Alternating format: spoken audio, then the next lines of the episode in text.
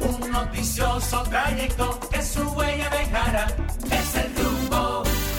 Muy buenos días, República Dominicana. Buenos días al mundo. Está al aire otra entrega de su espacio, El Rumbo de la Mañana. Y estamos aquí, como cada mañana, para llevarle los principales comentarios, entrevistas, análisis de todo el acontecer político, económico y social de la República Dominicana.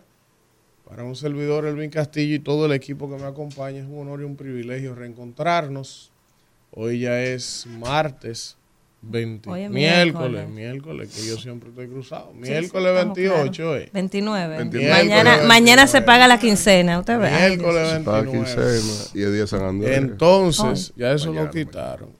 Eh, sí, de Hipólito subieron miércoles los huevos. 29. Sí, Entonces, eso era cuando estaba chiquito y que los días de San Andrés se explotaba huevo, ya un huevo vale 10. Y eso no, y eso no era en De septiembre. cuando Hipólito. ¿Qué es lo que en septiembre? No, el no, cumpleaños. San Miguel. no. No, no, no. no sé, Miren, entonces, señores, eh, hay muchas cosas, muchas cosas que comentar, muchas cosas que analizar y hoy tendremos, como cada día, invitados interesantes, invitados importantes. Por ejemplo, va a estar con nosotros hoy Osiris de León. Sí, sí, Osiris, sí. que es una autoridad, ustedes lo conocen, una persona con vastos conocimientos, ¿verdad? Y que ha estado en los últimos días, pues, en la palestra, dado a- al tema este de las inundaciones, de los derrumbes, una comisión que ha creado el presidente que la encabeza él.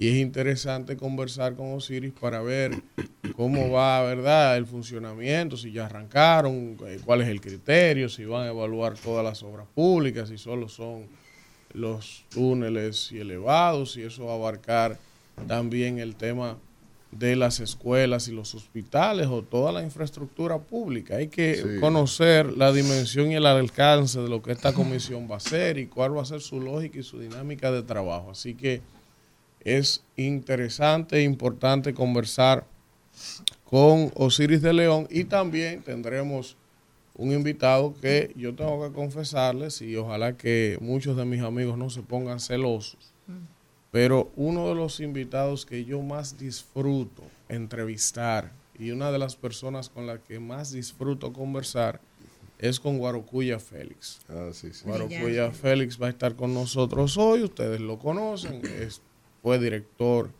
eh, de la DGI, Así ha es. sido superintendente de banco, Guarocuya es un miembro importante del PLD. Yo siempre digo que los hombres como Guarocuya Félix en una sociedad como esta, por distintas razones, a él no le gusta que yo diga eso, pero son a veces hasta subutilizados. Por ejemplo, un, individuo de las categorías de Guarocuya debiera estar en el pináculo del PLD por las calidades, por lo que aporta, por lo que representa, porque tiene calidades morales en una época donde eso escasea en la clase política. Y sin embargo, aunque él, todo el mundo lo reconoce, esas virtudes que yo estoy destacando de él, como que en el PLD lo tiene en un segundo plano. O sea, pero ¿cómo que es una estrella, hermano? De lo mejor que tiene el PLD y de lo mejor que tiene la clase política nacional. Sí, Guarocuya es una estrella. Pero hoy vamos a conversar con él y sobre todo porque Guarocuya tiene la capacidad de tener amplios conocimientos y comunicarlos de manera llana. Que el más simple de los mortales puede entender de economía de- y eso es una virtud que no todo el mundo la tiene. Buenos días a Danira Caminero. Buenos días a Víctor Villanueva. Iba a decir otra cosa, pero mejor lo dejo hasta ahí. Y hasta buenos ahí. días al señor Israel Abreu, que me acompaña. Tres, tres aguiñoños. Oye, Tres falta de aguiñoños golpeados, Kelvin me acompaña. Falta de aquí. respeto de este hombre. Ah, Señores, buenos días. respeto, Ay, sí, sí. Ay, sí. porque no respeta a su Ay, sí, sí, sí. Usted porque ya ganaron, porque le dieron su pela al Licey y ya viene, viene el de pechito, porque eso es lo único que hace los cogiditas. Hace, ganan un juego y ya vienen de pechito. Señores, buenos días. Feliz ombligo de la semana laboral, miércoles 29 de noviembre. Ya se fue. Se fue el mes, el once, eh, onceavo mes de este 2023. O sea, llegamos, estamos en Navidad. Ah, pues hace rato, desde octubre, si más sabor navideño empieza en es octubre. que no se siente. tú No se siente, No pero hay- ya la semana que Gra- viene usted va a ver, se va a sentir porque ya el, el, el doble, el bono, no sé qué. Mira, a propósito de ese bono que anunció el gobierno, a la gente que tenga cuidado porque Hmm. ya andan los malintencionados mandando link diciendo de que, que aquí descargue el bono, que son cinco mil pesos. No, no, no, no, no. Yo no porque ya a la señora se que me a la, a- a la señora que me colabora ya le mandaron de que, que ya que, que ya retire mi bono de cinco mil pesos, que dale a, a este Dale link. clic aquí. Y entonces yo le dije, doña, mire, no se lleve de eso, son 1.500 y eso lo empiezan a dar a partir de la semana que viene. Entonces la gente que tenga mucho cuidado y esté atenta porque eh, los delincuentes y los ciberdelincuentes están siempre pendientes para ellos también hacer su diciembre, ellos se ponen creativos. Buen día, Víctor Villanueva. Muy buenos días, buenos días a toda la República Dominicana, a toda nuestra audiencia que está en sintonía con este espacio El Rumbo de la Mañana.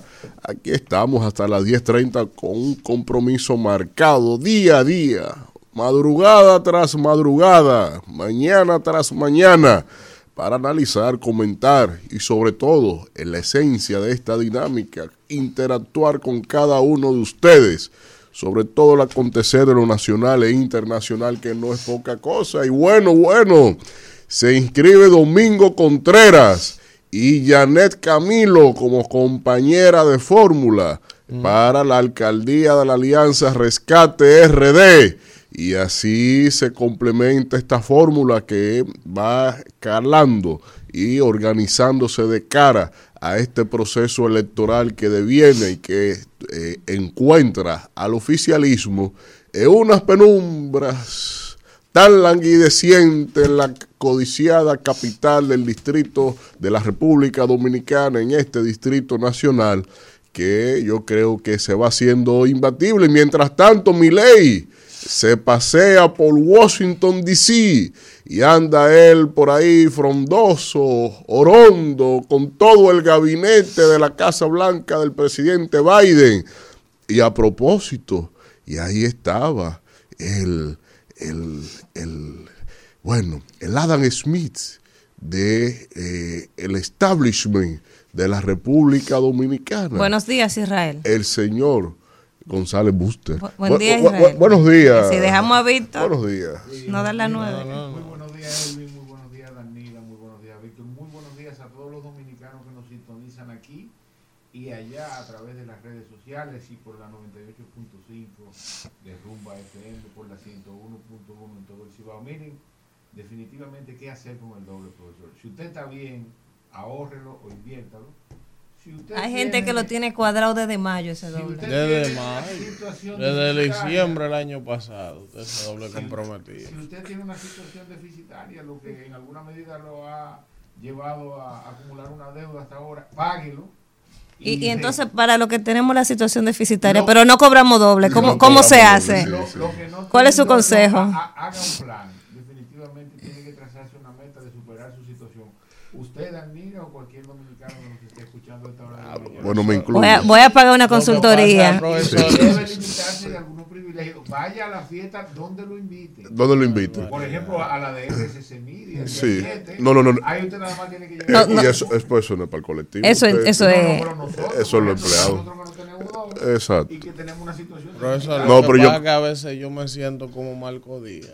¿Cómo? Braceando. En el medio del mar. Pero- Uno no acaba. Pero yo, yo no confío, acaba. yo confío en nuestro tú señor coordinador. Yo estás- confío. Cuando tú crees que estás llegando, profesor, ahí que falta. Confíe. Miren, yo, yo, Yo debo, yo, yo- yo decir que mucha gente circunscribe su situación financiera a la cantidad de dinero confío, que gana y no es así.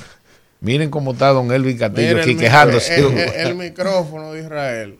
Ábranlo, Eh, por favor. Y sobre todo que... ta- Ay, quisieron Sí. otra aquí, Oye, sí. pero No, estoy es- cansado de decírselo. Pero qué problema con él. Eh, Pero, Ya. pero Bien. Mire, entonces Israel, necesitamos pasar por su oficina para una consultoría, consultoría para y una em- pregunta. empezar el 24 con buen pie y cerrar con buen pie. Señor consultor financiero. Por favor, adelante. Eh, y lo que no cobramos doble.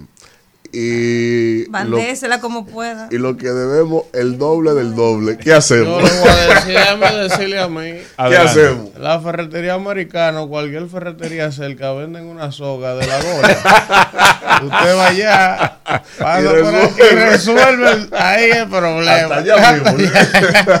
No, relajando, señor. relajando. Mire, Porque si no, medio país se va. Ah, antes de entrar a los titulares, la hija de Claudia hoy cumple siete años. Ajá. Montserrat está parida. Oye, ¿cómo se llama? Montserrat. Montserrat. Sí, Igual Monse. que la jefa Monse, de RCC. Monse y Matías van ahí. Claro, se y llevan días. Lauren. sí. Ah, pero felicidades a Montserrat. ¿Y qué le van a hacer hoy? Eh, para niños, no se unte usted. Deje, pero usted no sabe si está él va a invitar. invitado. ¿Y si él es que va a invitar? ¿A usted va a llevar bizcocho? Que se unte, pero si él va a llevar el bizcocho, déjelo que se unte. No, porque era para ir con Yo usted.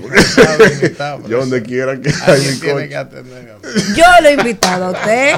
Y, sus 39, sus últimos Qué 30. barbaridad. Miren, vamos a trabajar. Qué barbaridad. Eh, los titulares, los Ah, titulares. verdad que a eso vinimos. Dice por aquí, dice por aquí los titulares del día de hoy que el Ministerio Público dice que un policía retirado transportaba a Kiko la quema para burlar a las autoridades. Ustedes saben que desde hace días están con ese tema, De- desde el lunes que, que- que lo puso que el presidente habló sobre este individuo y evidentemente después que el presidente toma en su boca un individuo con esta característica, evidentemente que eso hace que las autoridades eh, le pongan más presión y más atención a ese caso. Eso en las próximas horas debe resolverse. ¿Qué fue lo que hizo ese señor? Que yo no sé. Ese- es como un- Pablo Pablo del siglo. XXI. De ahí de, sea, de Cambita. Un narcotraficante. Él ayuda, a los, él ayuda a los pobres, le hace la casa, por ejemplo, cuando Compra una receta. compra recetas, él ha sustituido el rol del Estado allí, todo el mundo lo quiere, lo protege, y por ejemplo, si, si un ladrón eh, o ladrones van y hacen un robo en la zona, ellos van donde él, no van a la policía. Él busca a los ladrones, le da una pela y hace que le devuelvan lo que se robaron. Si reincide, lo mata. Ahí hay ausencia del Estado y ante esa ausencia aquí con la quema es la autoridad. Pero tiene, tiene ya casi 30 años. O sea, eso Pero siempre. tú me estás relajando. Eso ¿no? siempre se ha Con lo que tú sabido. me estás describiendo. No. Pero lo único que se vende Él tenía complicidad con la policía porque de hecho hay dos, hay dos policías que Todo están. lo que implica ese negocio, profesor. El Ahí hay que microtráfico. secuestrar, torturar, de todo, porque ese negocio es completo. Eso no hay forma de que, que hay un tipo que nada más hace una cosa. El que entró en ese negocio tiene que estar dispuesto a todo, porque Pero a yo- veces van a aparecer tipos que te quieren dar tumbe de lo tuyo, unos asuntos, y hay que psiquitrillarlo. Eso es de todo. De jamón con queso y pollo. Ahora Y eso- huevo. esos personajes y actúan en escala, en una escala, en un modelo piramidal. Eh, lo quisiera saber cuál es el jefe de él, porque es una baja que se va a procesar a razón, llevarlo a 29, que me dio mucha lástima eh, que eso se, eh, término. eh, ese término en la boca Sí, del presidente de la no. República.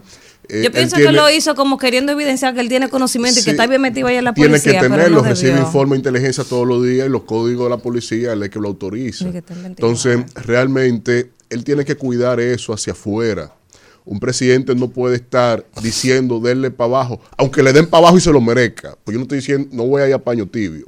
La cuestión es, El presidente dijo que le den para abajo. No, él No, no, dijo no. que está en 29. Que está en 29. O sea, que el- en la mano un- derecha de Kiko la quema, que está muerto. de los servicios de inteligencia. 29 que ya. persecutores, no ni siquiera Y 28 inteligencia es que está casi muerto. de grabar y que- documentar, no. De, de los que están encargados de irse para el terreno, como Víctor, están en el terreno eso. los comentarios Y él le dio Víctor, una, una, una luz verde para adelante y eso, y eso Mire, no le debe cuidarse. Le di la, eh, cu- cuide más a Lionel, déjelo, no lo cuide tanto. Usted no le No, preocupa bueno. mucho a él. No, no, No, pero- ah, bueno, pero- Usted no le preocupa, ya la gente está claro de usted, que usted no lo quiere ¿De cuidar. mí qué?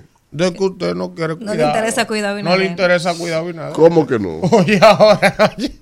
No, espérate, no, porque Está bien, está bien. Legisladores los proponen. partidarios hasta lo institucional, Está bien. viejo, ¿y qué pasa? Legisladores proponen. Oye, lo grande, que el chofer, el chofer de que qué pasa a mí. No, es que tiene no. que ver por qué dicen eso eres tú como yo. Oye, No, porque vamos a ver, él no necesita que le aplauden las cosas buenas porque él tiene su, su súbdito. Profesor. Ahora bien, las cuestiones señalables como esa, yo creo que usted no puede solapar sobre el hecho de mi condición partidaria una opinión no, no, objetiva de no, cara a un hecho es objetivo. objetiva, Lo que Entonces, pasa es que esa yo es no creo. objetiva, pero como las otras no son objetivas. Pues entonces, Pero tipo. vamos a va- ver valóreme mañana, Cuando usted Usted valóreme objetiva, la esta. gente dice, Sí. Valóreme "Ay, ¿Y esta". desde cuándo a él le ha preocupado tanto? No, desde que él, desde que él dirige mi país, Ah, ok. desde que él dirige mi país. Está bien. vamos a bien. la mañana, ¿verdad? Miren, Sí, legisladores proponen un debate por el aborto. Es un debate del aborto por temor a legisladores posponen posponen debate del aborto por, tem- por temor a perder el voto. Danira, ¿cuántos años tenemos en eso? país. Escúchame. E- Ese código tiene más de 20 Oye, años, qué ¿no? ¿Cómo país. Mielquina. Y no va a pasar nunca, o sea, eso Oye no pasar. ahora, oye ahora. Yo ni nada. Se armó un lío en el Senado, hay una discusión por el tema de Aerodón, pero que lo grande va, del caso es va. Que no fue el Senado que sometieron el proyecto, está en la Cámara de Diputados. eh. Entonces, el, el lío se armó en el Senado, la Como dice un discusión. amigo mío, yo ni nagua. Pero está interesante. Guades, Nagua, ni Guades. Nagua de allá, de Yo ni Nagua. Nagua, Guades Yo sí. Nagua. Oye, senadores discuten por adenda de Aerodón que suma 775 millones de dólares al presupuesto complementario.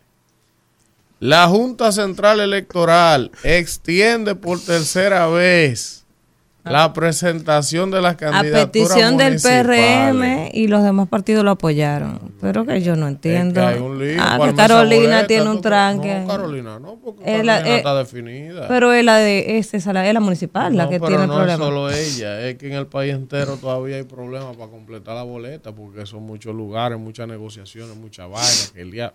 Pero está bien, ellos que cuadren su asunto y cuando Tienen hasta el viernes. Tienen Hasta el viernes a, la- a las 8 de la noche, el primero de diciembre. Mira, a propósito de que Víctor hablaba de que Yané Camilo y Domingo serán la mutual de la alianza opositora, yo voy a hablar de eso hoy. Sí, Cuidado, no, voy a hablar de eso, porque cuidado. esa mutual está complicada. Miren, Está complicado. ¿Y qué tiene de malo? no, yo voy a decir. Yané, mi una. Yané, una gran dirigente del Pero, PRD. claro, pero yo he dicho, dejen que yo diga lo que voy a decir. Pero qué barbaridad. Es mi opinión, porque eso es lo que Compañera a suya de emisora. La la- gente no entiende, profesor. Su humilde opinión. ¿Qué es lo que hace el periodismo de opinión? Es mi opinión, no es la de ustedes, ni la que No, quieran, pero- ni la pero- que crean. pero- el periodismo de opinión pero yo- se yo- basa en el criterio individual del individuo que Bien, analiza pero- informaciones, datos, experiencias. Yo quería sacarle algo de información ¿Eh? ahora. Yo no estoy criticando todavía, yo no sé lo que usted va a decir. Era que usted dijera algo ahora que se zafara. Me brincaron los tres y yo no he dicho que es lo que voy a decir. ¿Quién brincó? No, yo no- Ellos ni saben si yo voy a hablar a favor de Domingo. Pero Y ya usted dijo que está ya están- De entrada usted dijo que está barbaridad. complicada.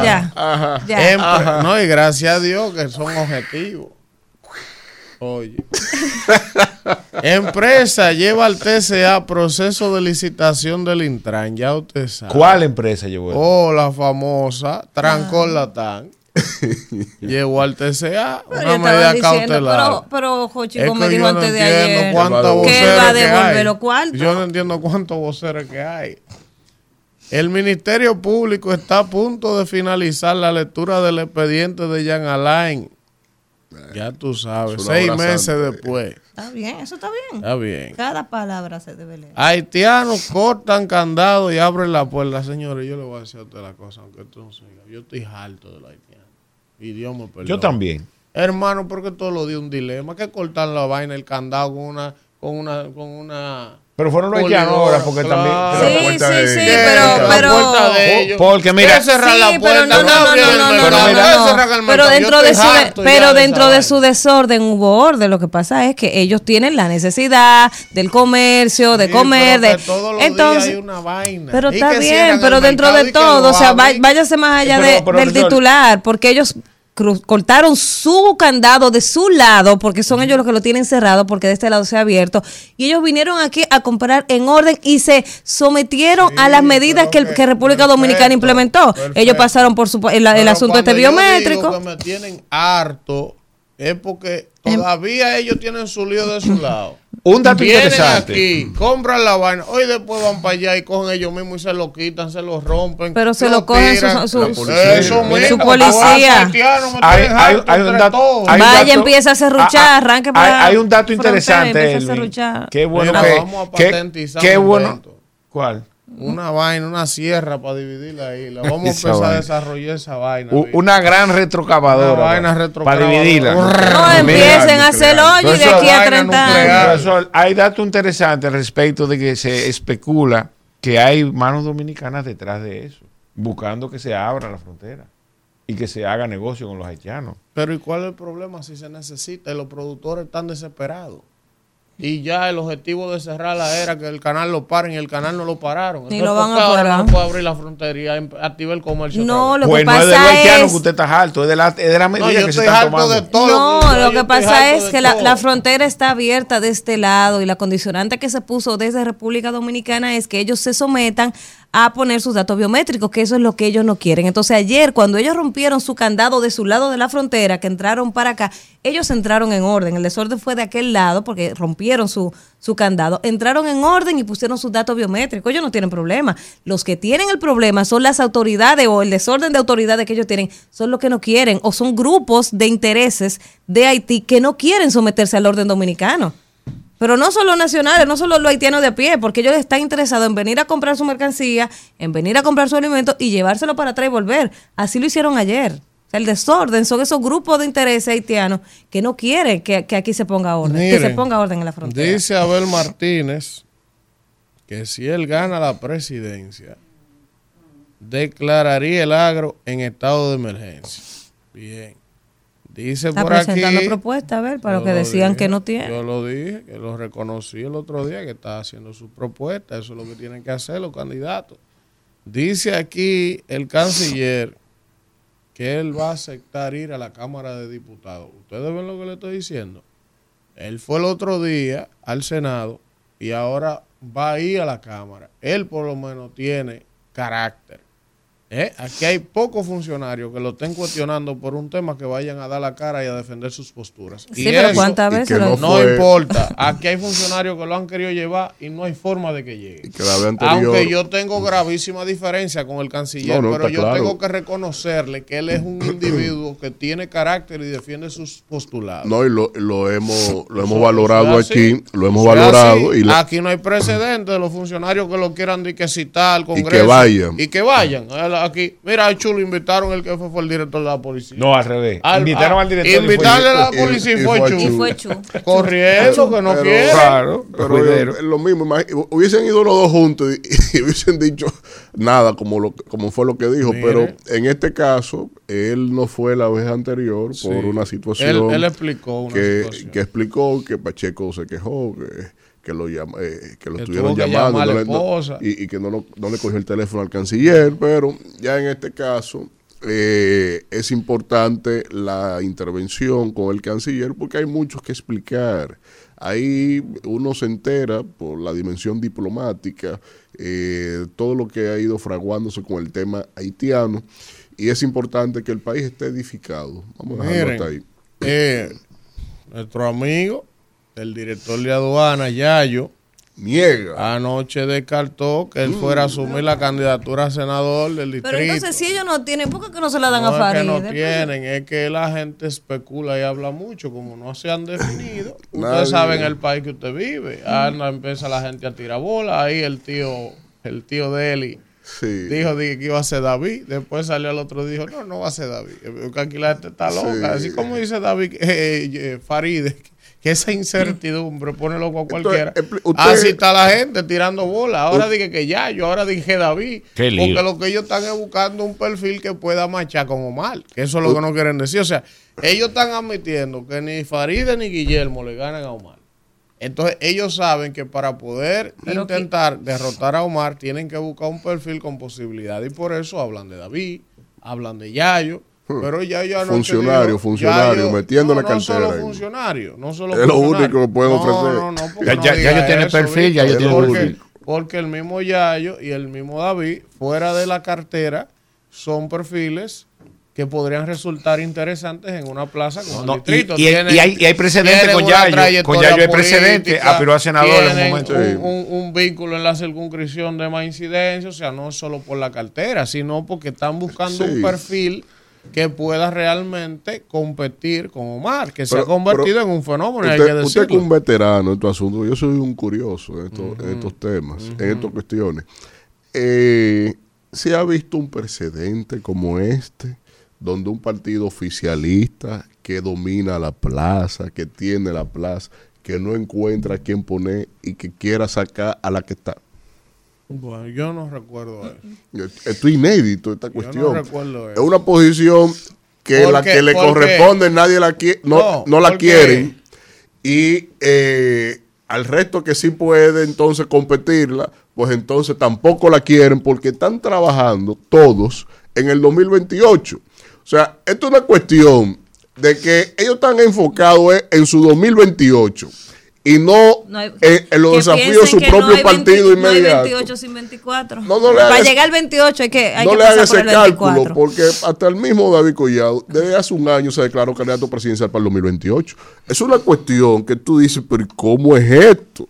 Bueno, miren, dice aquí que entre avances y retos, República Dominicana alcanza una puntuación de 49.2 en el índice de paridad política. Eso hay que leerlo. Me imagino que es un tema de género. Paridad política. Entonces, dice aquí, la que le gusta a Danira, Toro 4, Águila 2. He cogido 14, Licey 4. Eso fue Gigante bueno, fíjate. 16, Estrella 2. Ya ustedes saben dónde están las águilas. No, no. En y- el oscuro, frío y y lejano. arrancamos distante. dando Pero hay, cinco equipos más. ¿y ¿Por qué usted coge las águilas en su Porque boca? está- Hable del Licey que le dieron su pelo no ayer. Porque usted jugó con el Licey. Ah, no, pero él tiene que hablar de las No, águilas. Ustedes jugaron con el Licey. Tengo No. que hablar de las águilas. Hable de las estrellas Porque o de los toros. Es que ah, no, de puedo hablar de las estrellas ni de los toros porque están todos clasificados, menos las águilas. Pero no nos cogen su boca. Si ya descalificamos, Ay, si si ya, la pues ya déjenos morir en paz. Qué barbaridad. Déjenos descansar en paz. Estamos en sótano. Señores, Oh, entonces recordarle a la audiencia del rumbo de la mañana, anoche en el grupo de los rumberos, Sí. de, de- el grupo WhatsApp, que es un grupo La de verdad los que usted tiene tiempo. veía un mensaje de alguien, yo no, no tengo casi tiempo para entrar al grupo, pero cuando escribe, entonces a que a uno le sale el cosita.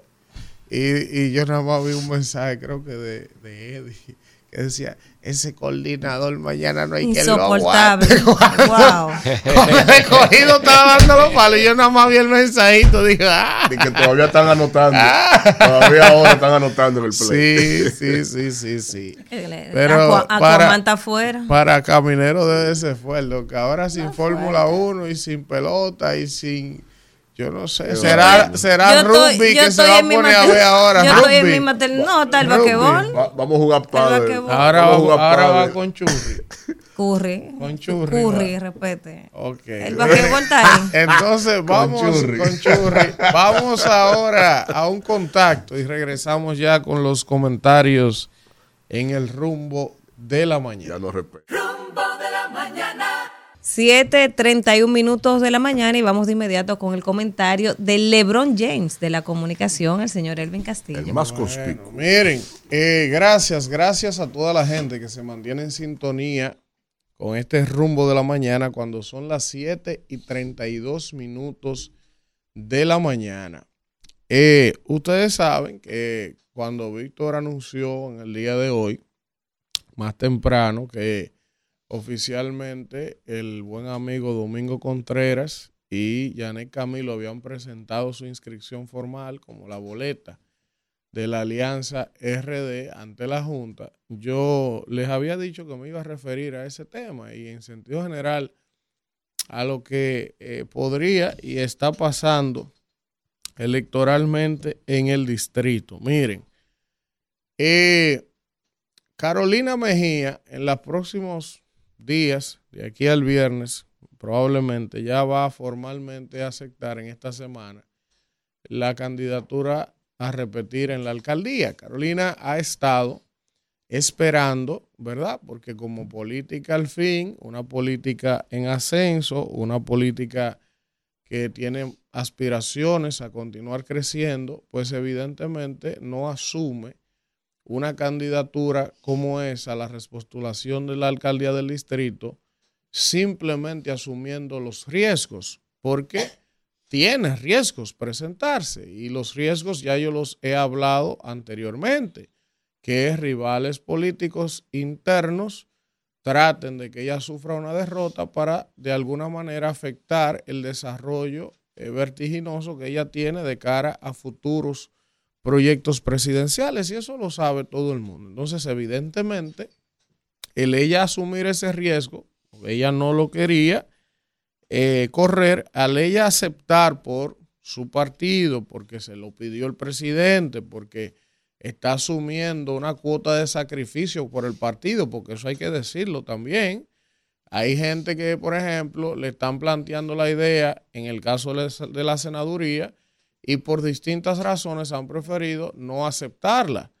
Han preferido no aceptarla y entre una de esas razones para no aceptar esa oferta es precisamente para no poner en riesgo sus posibles proyectos presidenciales que todos tienen, aunque no lo digan. Pero en el caso de Carolina, yo digo lo siguiente, Carolina va a arrancar cuando anuncie ya formalmente su inscripción como candidata a la repostulación de la alcaldía, eh, con ventaja. Y Carolina va a arrancar con ventaja, aunque mucha gente en el litoral del PLD escuche esto y no le agrade, pero eso tiene una explicación política eh, y una explicación también desde el punto de vista de las realizaciones. Si somos justos, Carolina ha tenido una gestión sin ruidos, sin escándalos, ha recuperado muchos espacios públicos. Eh, en, el distrito hay cerca de 200 parques. Ella ha restaurado, remozado o construido una gran parte, casi el 90% de esos parques que existen en el Distrito Nacional. Ahora, precisamente, Carolina ha estado esperando para anunciar su eh, aspiración a la repostulación por informaciones que manejo dentro de las negociaciones que Carolina ha estado haciendo. Está el hecho de que el presidente y el ejecutivo se comprometan con ella para que en un próximo mandato, en caso de ella ser la alcaldesa, se resuelva de alguna manera el tema del drenaje pluvial, una serie de cosas, eh, como es el tema de Duquesa también, que podría afectar su desempeño como alcaldesa del distrito. Y ella ha estado eh, en esa fase de negociación de que se le garantice que temas como el drenaje, al menos de manera parcial, va a resolverse en el Distrito Nacional en su próximo mandato y que el tema de la basura y Duquesa también. Entonces, cuando usted suma el tema de los espacios públicos que ella ha recuperado, cuando usted suma el tema de la Duarte con París, por ejemplo, que ha sido un entorno históricamente que estaba rabalizado y se le ha estado dando pues un remozamiento completo. Otra cosa que ella ha hecho bien, el tema de las alianzas público-privadas. He visto regularmente a Carolina vinculada a bancos privados, a instituciones privadas de mucho prestigio, haciendo un joint venture para poder tener un mayor impacto eh, y eficientizar el uso de los recursos. Entonces, Carolina no ha tenido escándalos de deudas, de situaciones de recogida de basura, ha pasado sus cuatro años sin mayores escarceos. Y cuando a eso usted le agrega otro tipo de variables que son reales y son determinantes en la política de hoy, como es el tema, por ejemplo, de el análisis político, que a mucha gente no le gusta que se diga, pero esa es la real política. Cuando usted analiza en frío, vamos a ver, el gobierno del PRM tiene el poder. Los cuadros políticos en principalía, en posiciones claves del Estado, son todos o una gran parte del Distrito Nacional. Fellito, Wellington Arnaud, Eduardo San Lobatón, eh, Alfredo Pacheco, todos esos son cuadros políticos del distrito y están en el poder ¿eh? Y evidentemente eso sumado a la propia Carolina, que es alcaldesa, sin dejar de lado a su padre, Hipólito Mejía, que a pesar de su edad continúa siendo un actor político determinante. Entonces, cuando usted analiza esas variables que yo le estoy planteando, una gestión sin escándalo, con algunas, eh, algunos logros en áreas específicas, con esa capacidad política operativa instalada, dispuesta a retener esa plaza por la importancia que representa para el mismo presidente retener la plaza del distrito. Entonces, cuando usted pone todo eso sobre la mesa y entonces se va a la acera del frente, en el caso de Domingo Contreras, yo conozco perfectamente a Domingo, yo trabajé por un año con Domingo. Y yo digo que Domingo para mí es uno de los técnicos en materia urbanística y municipal más preparados que tiene el país. Pero Domingo, y aquí eh, le hago no una crítica, sino el planteamiento que tengo sobre él. Domingo, por ejemplo, es un individuo con extremada cantidad de conocimientos de todo lo que habría que hacer en esta ciudad. Pero por alguna razón que yo no comprendo, Domingo como que no puede comunicar eso de manera fluida y llana.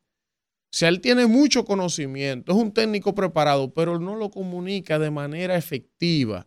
No ha mejorado. Por ejemplo, si tú comparas Domingo el de hoy a Domingo el que corrió en su primer proceso, que ya va a su tercer intento de ser alcalde. Cuando tú comparas los dos individuos, el del primer intento y el de hoy, Domingo no ha avanzado lo suficiente. Por ejemplo, su estética, cómo se comunica, eh, incluso hasta su ropa, cómo se viste, todo eso es determinante en el día de hoy porque la sociedad ha cambiado. Por eso mucha gente dice, no, pero Carolina ahora quiere privar muchachita, anda con unos tenis de colores y anda con unas una, una bufandas blancas y unos asuntos. Bueno, ella hace eso porque los estudios de mercado le dicen a Carolina que así es que ella tiene que manejarse, sobre todo en la circunscripción 1 del distrito, porque la gente viste así, se comunica así, eh, en los videos ponen una musiquita, entonces todo eso es fruto de una estrategia. Domingo, por alguna razón que yo no entiendo, se ha quedado un poco rezagado en cuanto a eso. Y aunque eso parezca superficial o banal, ya eso es determinante en la política de hoy. ¿Eh? Entonces, ¿qué pasa? Fíjense, Omar. Omar Fernández, evidentemente, es un joven, pero comunica en ese lenguaje que les estoy describiendo, todo lo que él hace, todos los videos, todo lo que él publica. Entonces, eso es sumamente cuidado. Esa parte estratégica de mercadotecnia, Domingo se ha quedado muy rezagado en eso. Y entonces, cuando usted le monta, por ejemplo, a Yané Camilo, que también es una mujer de carrera, eh, de historia, fue ministra de la mujer, es una dirigente importante, pero cuando tú ves la mutual, los ves a ambos, son como grises. No, no, no tienen eso que necesita el público de hoy, eh, eh, el mercado electoral de hoy, no, no, no conectan con ese público. Entonces, dada todas esas variables que les he explicado, evidentemente, aunque eso mucha gente no lo quiera aceptar o no lo quiera reconocer, Carolina Mejía sale con el carril de adentro sin mayores complicaciones para retener la plaza de alcaldesa en el Distrito Nacional. Vamos al contacto, Isidro. Rumbo de la mañana. Bueno, bueno, bueno, regresamos en este rumbo de la mañana cuando son las 7 y 42 minutos y vamos a darle la bienvenida a nuestro hermano Elías Báez, que se integra por aquí. ¿Cómo está? honorable? Gracias, Elvin. Buen día, Dominicana. Buen día, país. Un placer para nosotros estar aquí luego de regresar de vacaciones, que estábamos eh, botando el golpe, pero uno a veces viene más cansado que lo que uno... Necesita vacaciones para descansar de las Esas vacaciones. vacaciones que usted estaba Con haciendo. niños, eso yo no hay he forma, hecho. eso no hay forma. El que va a Disney no coge vacaciones. Jesús santísimo. Es una ¿me tortura. Ahí se camina. tiene que decir dónde está. Eh, eh, eh, eh, eh, eh, Pero es una figura Eso, pública, eso lo sigue todo el mundo en las redes, la gente y lo sabe. bueno que la gente dice, con los cuartos míos. Ah, esa es otra que no tiene derecho uno Sí, a, a sí. disfrutar de Si- nada. Si, tú eres legislador, todo lo que tú haces con los cuartos del Pero nada, Bueno. nos fue bien, gracias a Dios. Qué bueno, qué Ayer bueno. de aquí eh, fuimos a sesión y cuando se terminó la sesión nos fuimos a dormir y nos levantamos ahora porque Ah, estábamos- bien, bien. Señores, vamos con la gente temprano. Buen día, ¿quién nos habla y de dónde? Eh, salió huyendo ese. Buenos días. Buenos días, Elvis. Buenos días, el gran equipo de Rumba de la Mañana. Ad- Buenos días. ¿Quién nos habla y de dónde? Habla Hot de los Alcarrizos. Adelante, Mon. Hot, Jos. Oh, hermano, escuchándote hablar eh, del Distrito Nacional, eh, en estas elecciones se ha dado un caso muy peculiar. Mm. Y es que en todos los partidos se está buscando el mejor, el mejor postor o la mejor persona que tenga mejor perfil para ganar. Faride es una persona del partido. Faride tiene muchas condiciones, pero hay cosas en este momento que no la favorecen.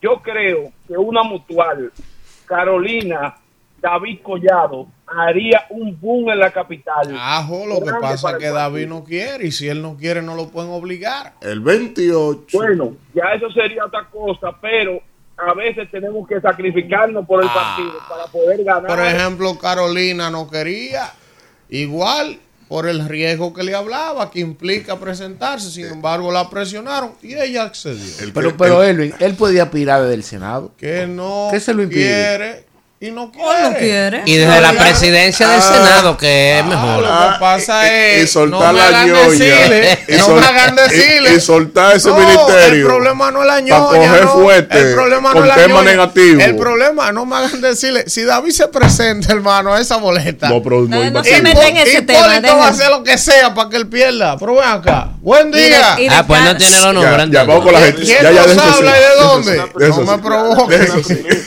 Que él sabe lo que hizo Hipólito en sus circunscripciones. ¿Quién nos habla y de dónde? Sí, habla José desde la provincia de Bauruco, capital Neiva, donde Oh. está el vino y la uva. Está lejos usted de aquí. No, tú no estás lejos, 220 kilómetros. Allí.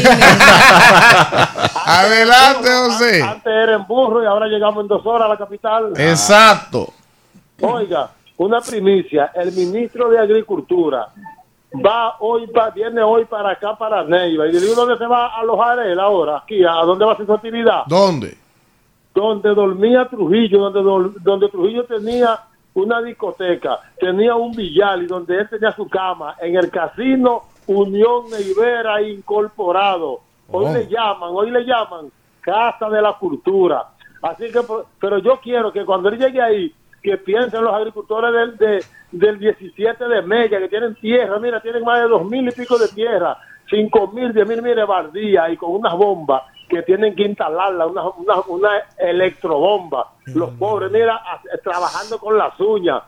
De, si él va a hablar de agricultura, que vaya a Mella y vaya a la Bueno, agricultura de aprovechen Mella, que Limber a va para allá y preséntenle ahí. A ver si resuelven algo. Buen día. ¿Quién va para allá? Limber Cruz.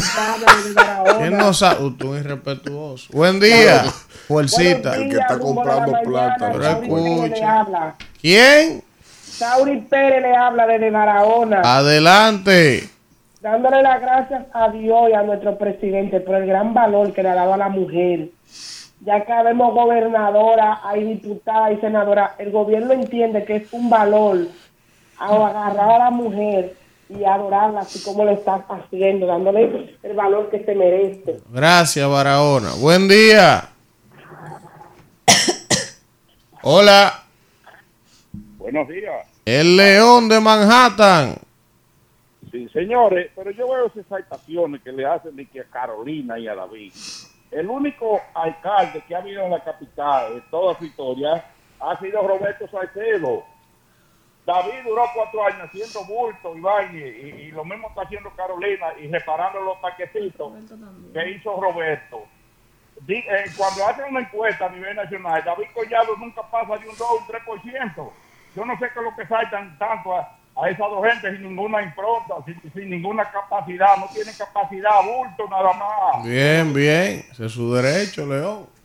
Buen día. ¿Quién nos habla y de dónde? Pero mi niños, Oh, No, promotor, pero- promotor. promotor, pero usted sabe que la niña suya me escribió otra vez. Pero es que ella es como media tímida, porque a mí me mandan demasiados mensajes y a mí se me, se me perdió el mensaje de ella en el, en el Instagram. Dígale que me tire, que me lo acuerde, que, que yo tengo muchas cosas y tenía pendiente decírselo, pero usted no me había llamado. Claro, yo le tiré en Instagram también. Sí, sí. Le tiré otra cosa. Ah, pues voy a chequear a ver. Sí, chequero, porque yo lo busqué en Instagram. Tírele, al asistente de él, que esa es la que responde. Porque ya. Mande la no, cuenta, no, yo- mande la cuenta. Donde, donde anda León, no uno no debe ser cola. Una cosa, Adelante. ¿y cuándo que se van? Eh, ¿Quién es? ¿Quién y para dónde? Oh, para afuera. y pa' fuera. No, no, no. A- aguantemos hasta el 16. En el 50. Buen día. fuerte que Leonel, usted dice. Muy buenos días, Bueno, buenos pues, días. Le habla su amigo el Kraken. El Kraken. días, buenos días, Elvi, para ti. Bendiciones, Danmira, Buen día. Víctor, ese nuevo integrante también. Bendiciones para usted. Buen día, gracias. Elvi, ahí estaba mirando en el listín diario en Nueva York. Están buscando paleadores para pagarle a 27 dólares la hora. Ajá. Y yo cuando, cuando A viajé Yo pensé Hay eso. que estar legal, Kraken. Eh, no, no hay que ser legal. Eso es así. Tiren, si trabajen y le pagan 27. Kraken, ponte a viajé- decir eso. La gurupela que se fue por la la vuelta. gurupela se active otra No, vez. la, por la gurupela que se fue por la vuelta, que aproveche. Yo me hago parte de la gurupela. tirarle a un amigo mío. que fue tengo. que cuando yo viajé y trabajé en un hotel en San Antonio, Texas, por hacer cuarto me la pagaban era 16 dólares y hacía hasta 20 habitaciones. Así que lo que tengan ya que aprovechen, que eso son un buen dinero. Bueno. Buen día. ¿Quién nos habla y desde dónde? Rumbo de la mañana. Saludos, muy buenos días para ese gran ¡Ey, Larry King! Estamos aquí, Larry King, aquí, como siempre, una copia fiel. Eh, mire, yo quisiera felicitarlo porque usted hizo un análisis, no sé si fue ayer o anteayer, sobre el contexto histórico que estamos viviendo. Sí. Justamente yo observé que el presidente ya va en esta retórica de decir que los cuatro años que le ha tocado gobernar han sido bien difíciles y que él, por lo tanto, entiende como que estos cuatro años eh, no fue de, eh, eh, ejercicio de plenitud, o sea, que no tuvo como esa esas condiciones que él hubiese deseado. Eh, ahora se va que dijo eso en el, en el 28 y siguió hasta el 30. Bien, otra, otra cosa es, señores, ¿está por ahí el príncipe de Galilea? No, Eh, no, ese señor, lo- lo usted está sabe oyendo. que él, La edad no le permite como levantarse él, temprano. como él es un príncipe, él tiene que llegar más tarde. Oh, eh, coordinador, mire, porque hay, hay una situación media complicada. Eh, hay un plan en la Cámara de Diputados que, está, que va a atentar contra la tranquilidad y la estabilidad de, de este pueblo. Yo quiero hacerle un llamado, por favor, a la Cámara de Diputados, que ese proyecto de ley que ellos estaban estudiando que para prohibir la pela, que lo analicen bien, porque la pela es un asunto que ha salvado muchos matrimonios, por Dios. Pero es una pastilla la pela. Que Eso es lo que él dice. Valga la cuña. Eso es lo que él dice. Eh, Qué morboso ese Larry King. ¿Tú estás oyendo? No, yo- ¿Sabes que en el Congreso están hablando de que de revisar un proyecto para que los padres no puedan castigar a los niños con correa? Sí. Y el de morboso dice Sí, que, no. que la Por eso es que tenemos la 42 ahí, el teteo. Falta de pela, todos esos Falta de muchachos. Buen día, ¿quién nos habla y de dónde? Qué barbaridad. Buenos días, Elvin. Te habla Andrés del Bronx, hermano. Adelante, Andrés, del Bronx, Nueva York. Andrés, ¿es verdad que va a 27 la hora, paliando nieve? Confirma el dato, por favor. Dime, Danira, dime, Danira. Mira, Danira, eh, y también Príncipe Elvin Castillo, te quería decir que ayer la encargada de negocio, Patricia Aguilera, eh, de la embajada de, de la embajada americana en Santo Domingo, eh, ella dijo que se han dado más de 210 mil visas, superando el 2019, y que se van a dar 65 mil visas más. Entonces también te quería recalcar que ha visa. que la República Dominicana está en su peak en relaciones internacionales y, y diplomáticas con Estados Unidos. Eso indica que vamos hacia un buen rumbo, viéndonos en un país líder en la región del Caribe y próximamente una potencia latinoamericana. Bueno, ahí está. Buen día, ¿quién nos habla y de dónde? Sí, buen día. ¿Cómo se sienten, amigo mío? Bien, ¿quién nos bien. habla y de dónde? Jorge, Be- Jorge Beltré de la zona oriental. Adelante, Jorge. Hermano mío, yo escuché, estaba escuchando anoche una entrevista con la gerente general de, Aero, de donde ella, eh, donde ella explicaba en esa entrevista que no es verdad que en lo que ellos tienen en su historia no han hecho inversiones, que han hecho inversio- inversiones multimillonarias y que el presidente Abinader lo que habló, prácticamente lo que quisieron decir que lo que habló fue mentira.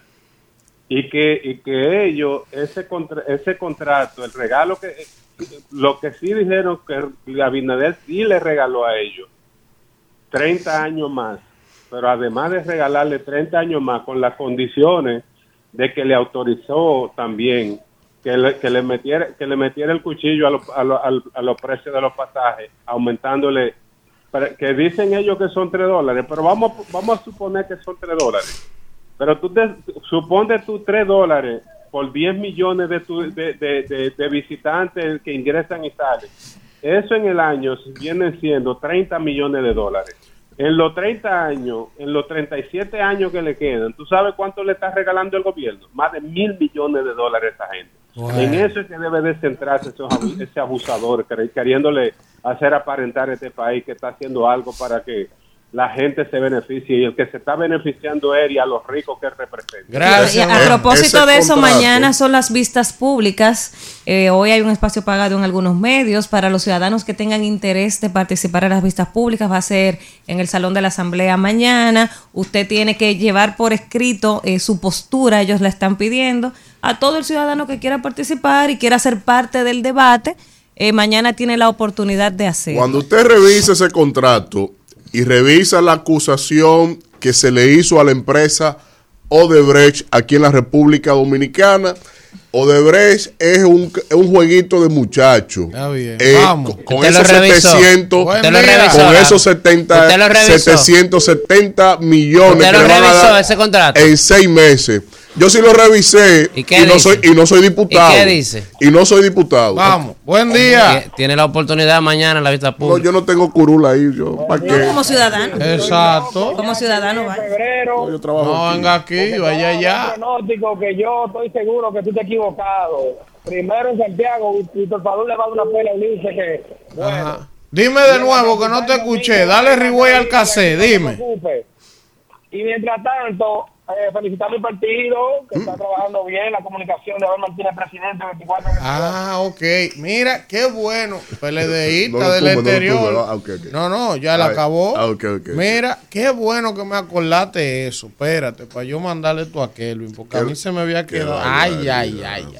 Pero ¿y cómo yo iba a dejar esto, Dios, Dios mío? mío. Espérate. Pero que- este hombre. No, yo nada. Usted- Yo no, espérate. Dios santo. Ayúdeme ahí, caminero, un segundo, lo que yo. Pero el teléfono está allá, la no, no tengo forma de... Bu- buenos días, buenos días. Gracias, buenos días a todos, buenos días. Amén, Mira, adelante. mi vida, no hable de Odebrecht, porque si tú comienzas a hablar de Odebrecht, se te van a caer los moños. ¿En qué moño se me va a caer a mí, no mija? tiene moño. A lo mejor tú eres calvo porque no te conozco, pero... Ah, pero ven para acá. Ven para Buenos días acá. a todos, Dios los bendiga y feliz Gracias. Amén, amén, amén. Kelvin, póngame esta fotico que se me quedó diantre. Gracias a Dios ese PLDista que me lo acordó. Gracias a Dios que me lo acordó.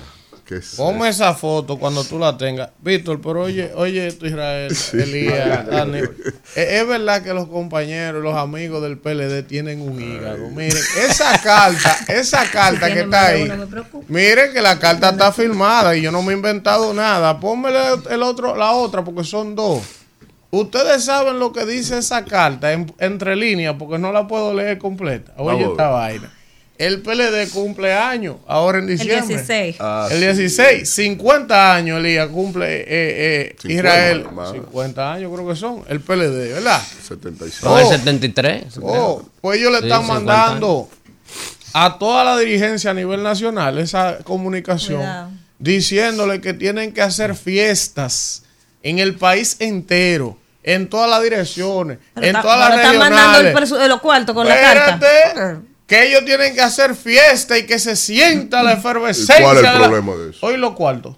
Usted no ¿Por qué sabe si lo cuarto? mandan al año. Y no te- el que me entregó esa carta me está diciendo que un dirigente, esos abusadores se roban el país y cuando le preguntamos El dirigente. claro Tienen ¿de una- dónde están los cuartos para hacer la Ellos fiesta? tienen una rifa Oye, cuando viene a ver la oye, rifa para eso. ahora están rifando de que boleto a 500 pesos el Tienen una rifa no, cuando Oye, viene a ver.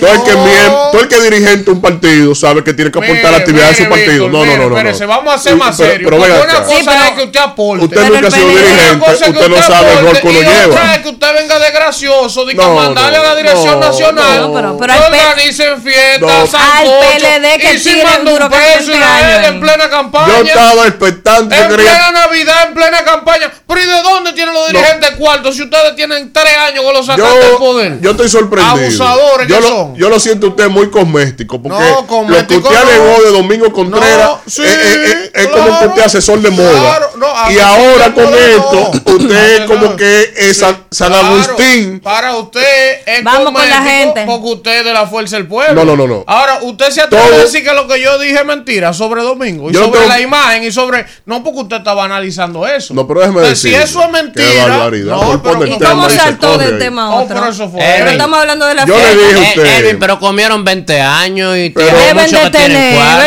que sí? importa. Ellos mismos Ah, deberían pero de lo que financiar sí, su Elías. los- Los de arriba comieron más. Elías. Bueno, porque que los de están arriba que mandando le a hacer den. la fiesta, manden la Elías. fiesta con un sobrecito. Pero hay muchos que comieron que hagan su Ah, fiesta. Pero te voy a demostrar ahora. Elías, Está bien. en todo lo que hace tu partido, en tu jurisdicción, Elías es diputado. ¿no? todos los él dirigentes, perdón, no Él todos los dirigentes no de, tu jurisdicción, es fácil. todo lo que hacen, tú no tienes que aportar. Yo, yo, Pero yo, que yo- necesito, Perdón. yo necesito Tú tienes que aportar. Ese yo- ejemplo no cabe. yo ¿Cómo necesito que que Él es diputado del Congreso. Son 50 No. años va a Miren, cumplir. ah, yo, yo, yo quiero dar mi opinión al respecto. Bueno, como ustedes Porque están miren, aliados, montense yo- ahí. ¿Qué aliado de qué? Me estoy hablando con el oficialismo. Sin desmedro es una tarea de todo dirigente. como usted está de acuerdo, ya ustedes están juntos en Rescate RD. Entre usted y Miguel ayuden para la fiesta. es un maniqueísmo yo, yo no quiero hablar ni de Miguel ni de grúa, Pueblo, pero, pero lo que sí debo acotar, sin Servicio de de lo que está diciendo Víctor y los aportes que hacen los Usted lo hace también. Pero de mucha chance, profesor, y escúcheme. Es que a mí no me lo dieron porque él te hablar, saboteó que lo todo lo que deje estaba hablar, diciendo. Sí, desmedro hablar. Usted me dejó hablar a mí. Anda diablo.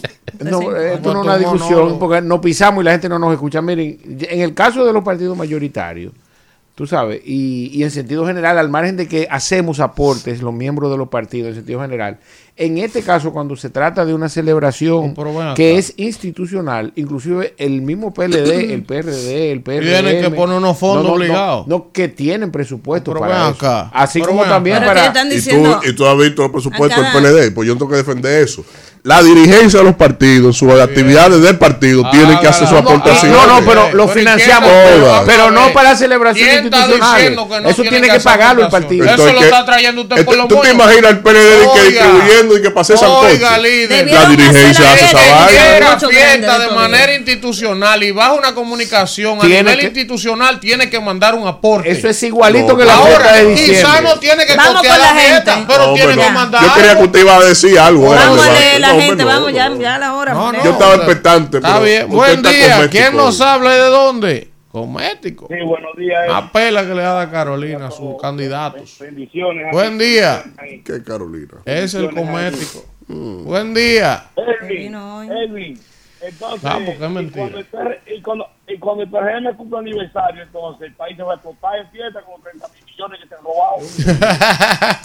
Es un híbrido entre El aportes. El PLD. Tiene que ser El mixto, PLD ¿verdad? robó muchísimo. Buen día. cuarto para hacer su fiesta. No, ahora están ni que vendiendo boletos a 500 pesos. Los grandes que Saludos, me mandan día. a mí de los boletos para que yo los Ajá. compre. Diablo, qué barbaridad. Yo porque quiero al que me lo está vendiendo. Ajá. Buen día. Saludos, buen día. ¿Quién nos habla y de dónde? De Santiago. Adelante. Siento el coordinador muy cuadrado con el gobierno. Ah, sí, claro. Hoy me siente cuadrado, pero ¿cómo cuando así? le doy su leñazo a ¿Y cómo Danilo o al gobierno no me ve cuadrado. ¿Y por qué cuadrado? No. está muy cuadrado con el gobierno. Está bien, eso No. es parte de la democracia. Ah, pues usted no puede dar su opinión. No, no parece que no. Porque yo discuto el contenido de su opinión, pero ¿y por qué hay que tipificar? Pero qué? que yo aquí a cada rato le doy su fundazo al gobierno. Ayer no dije lo del Banco Central, que es una burla. No, no, no. Usted arrastró, usted arrastró a lo Y anterior. es mentira. Que- ah, No pero- volvamos a lo mismo. Buen día. ¿Quién nos Usted- habla y de dónde? Es verdad, usted está cuadrado. Sí, claro, claro. El oyente tiene Buen razón. Día. No, rectangular, tiene bien Rectangular. alto. Redondo. No, no, Buen redondo no día. está, ya no hay barriga ahí. Hola. Día. ¿Quién nos habla y de dónde? Habla Jessica de Santo Domingo. Adelante, Jessica. Elvin, para decirte enhorabuena que la presidencia junto al CONADIS está en, circulación el diccionario oficial de la lengua de, de señas dominicana. Eso es importante aprender ese lenguaje para poder dar asistencia a esas personas con dicha capacidad. Bueno, ahí está. Miren, vamos al chat de YouTube. Hay mucha gente comentando y escribiendo. Veo por aquí a Javier Peña Núñez. Está Jorge Méndez Erasme. Está por aquí Magali Salmanzar. También Job Rodríguez. Y Celsa Hernández. Aridia Liberata. Nos saluda por aquí también Juan José Sánchez Núñez, Ah, el eh, amigo, el doctor. ese es mi papá. Desde Madrid. Eh. Está por aquí Aldrin Adames. Eh, está por aquí Jorge Rodríguez. Pero ve acá, lo que dicen que yo estoy con el PRM, porque cuando yo digo que Omar va a barrer en el Senado, entonces yo. También, también usted lo acusan de No. A usted también lo acusan de fuercita. Porque usted es un cuadrado que tiene Que su ángulo. momento de- de- de- coño, yo te digo. Mira, sa- miren, saludar a nuestra colega comunicadora allá, Omar Marcano, allá en Madrid, que nos Omar va a trabajar en el ayuntamiento. que va a Eh, barrer. No cole- colega y compañera Ese muchacho de la no se merece eso, que lo pongan a ¿Y tú sabes quién manda saludos? ¿Quién? Nuestra ah, Sonia Lalane. Ay, Sonia, querida un abrazo. Sonia, un abrazo para ella. ahí. Mira, Carol Mejía nos saluda también, Ernesto Cuello, Eusebio Ramírez desde Santiago, Joel Alexander Bello. Está por aquí también Felipe Rosario, el León de Manhattan, que ya llamó Joan Quevedo. José de la Cruz, ese es desde Canadá que nos está viendo. Ángel Mi Lugo segunda Paniagua. patria. Ángel Lugo Paniagua nos saluda desde Arkansas en sintonía. También está por aquí Joel Alexander Bello, Judy Blanco, Sergio Cárdenas desde Pensilvania, dice el Leonel Presidente. Está por aquí también Eduardo Brito, como la sala del Teatro Nacional. Está por aquí, dice él, que, me- que parece que en la semanal me trataron bien. Dice Eduardo No manda- y, no man- y no mandaron para, Eh, para en el la, equipo. En la semanal le dieron para el mes. Dicen ellos. Pero que- de Está por aquí Udelio Peña. Mi agua, agua sí nos dieron. Algo Y café. Alfredo Zapata Imagínate. también nos saluda. Está por aquí también. ah, eh, déjame ver. Albert Urbáez. Eh, nos saluda por aquí también desde Santo Domingo Este. Inés Charles. Está por aquí Esteban Faña de Santo Domingo Este. Eh, Raiza Aquino desde Suiza, como todos los días. Está por aquí Ese es bueno, también bueno. Norvin Alcántara desde Valverde Mao. No sé, no sé. En sintonía, es hermano mío. Está por aquí también Bolívar Alduey desde Nueva York. Oiga de dónde está Raúl Hinojosa en sintonía desde Bonaire. En sintonía. eh, Está por aquí también. ¿Dónde Bonaire? eh, ah, déjame ver. Albert Urbáez desde Cabral Barahona. Saludo a Jessica. Eh, mucha gente. Miguel Castillo desde Boston en sintonía. Gracias, gracias a todos por estar con nosotros. Dani Duvergé de los Alcarrizos. Saludo para todos. Sí, mire. menos para lo del PR. Miren, eh, antes de irnos a la pausa que se me quedó, Ya se saludan los quiero 25. agradecer, agradecer a eh, la DIE, que es la asociación, La área. la ADIE. ADIE, ADIE, exacto. Lo de- sí, de- los Ah. generadores Generador eléctricos, eléctrico. los generadores La eléctricos, ADIE. que nos invitaron anoche a un encuentro eh, interesante, una especie de conversatorio, entrevista, y estuvimos ahí eh, con ellos, así que gracias, gracias por invitarnos a ese encuentro de la ADIE, que es la Asociación de Generadores Eléctricos de la República Dominicana. Entonces, vamos a un contacto y regresamos con más del rumbo de la mañana. Rumbo de la mañana. Regresamos en este rumbo de la mañana cuando son las 8 y 9 y vamos de inmediato con el comentario de Danira Caminero. Gracias, Elvin, y gracias a toda la gente que está ahí en sintonía en este rumbo de la mañana. Y hoy yo quiero, a propósito de que mañana culmina la temporada ciclónica que inicia los primeros de junio de cada año y termina los 30 de noviembre, eh, quiero hacer unas recomendaciones eh, a las autoridades, no solo al gobierno, porque este es el gobierno de turno, sino a los que vengan, a los que están, a los que pasaron, que quizás quieran volver, a todos. Creo que es válida y aplica para todos la recomendación porque somos un país que todos los años se ve afectado eh, por la temporada ciclónica. Gracias a Dios, este año no tuvimos así como que un, no tuvimos un huracán, no tuvimos un ciclón, pero sí tu- eh, hemos tenido lluvias importantes los últimos dos años. El año pasado, el 4 de noviembre, ese fatídico 4 de noviembre que no olvidamos, y como si fuera poco, hace casi dos semanas, ese 18 de noviembre que nos dejó 30 víctimas mortales, lamentablemente, y yo creo que es propicio de que las autoridades comiencen a accionar de manera preventiva. Mañana termina la temporada ciclónica. Bueno, pues vamos a empezar a trabajar de cara a la próxima temporada ciclónica eh, del 2024 para evitar eh, hechos lamentables. Sabemos que los fenómenos atmosféricos los fenómenos naturales, pues eh, uno quizás no puede predecir con qué tanto daño van a hacer, pero uno puede estar preparado para mitigar ese impacto. Y el, el- el pasado 18 de noviembre toda esa lluvia que nos sorprendió y que todavía eh, pues estamos eh, contando los daños. El gobierno decía en estos días, el presidente decía que hasta el momento van 8 mil millones de pesos en pérdidas. Falta todavía el levantamiento de infraestructura, o sea, la parte de obras públicas, las infraestructuras que se vieron dañadas, pero hay que empezar a trabajar desde eh, todos los organismos. Hay que destacar que en los últimos años hemos mejorado con el tema del Centro de Operaciones de Emergencia, de la Defensa Civil, pero no ha sido suficiente. Nos hace mucha falta el tema de la prevención, eh, de la educación a la población en torno a estos fenómenos, porque es lamentable que año tras año tengamos que, decirle a la gente eh, que tiene que moverse de las zonas vulnerables, porque ellos lo saben. Entonces, yo creo que desde ya eh, el gobierno debe comenzar a hacer un plan preventivo, una campaña, por ejemplo, aquí tenemos el canal del Estado, decíamos en estos días que aquí debería de haber un canal del clima para que la gente se mantenga informada de todo lo que está pasando. Deberíamos, por lo menos, tenemos el canal 4, que es el canal del Estado, debería el canal del Estado tener cada, cada eh, cierto tiempo en su programación diaria el estado del tiempo para que la población se mantenga constantemente informada, pero también el Estado que le vende publicidad a todos los medios de comunicación debería pedirle a esos medios de comunicación una cuota para informar sobre el estado del tiempo. También el tema de las, de las infraestructuras. Tenemos que empezar a construir infraestructuras de cara a la condición climática en la que vivimos. O sea, estamos en una isla, estamos rodeados por agua, Vemos cómo está cada, cada año es peor la situación, las condiciones climáticas debido al tema del cambio climático. Todo el mundo dice, bueno, el cambio climático, el cambio climático, ¿qué estamos haciendo para enfrentar los efectos del cambio climático? Tenemos dos años con dos días de una lluvia intensa que nos han dejado saldos mortales lamentables. Entonces, ¿qué vamos a hacer de cara a 2024? Los ayuntamientos, ¿qué van a hacer?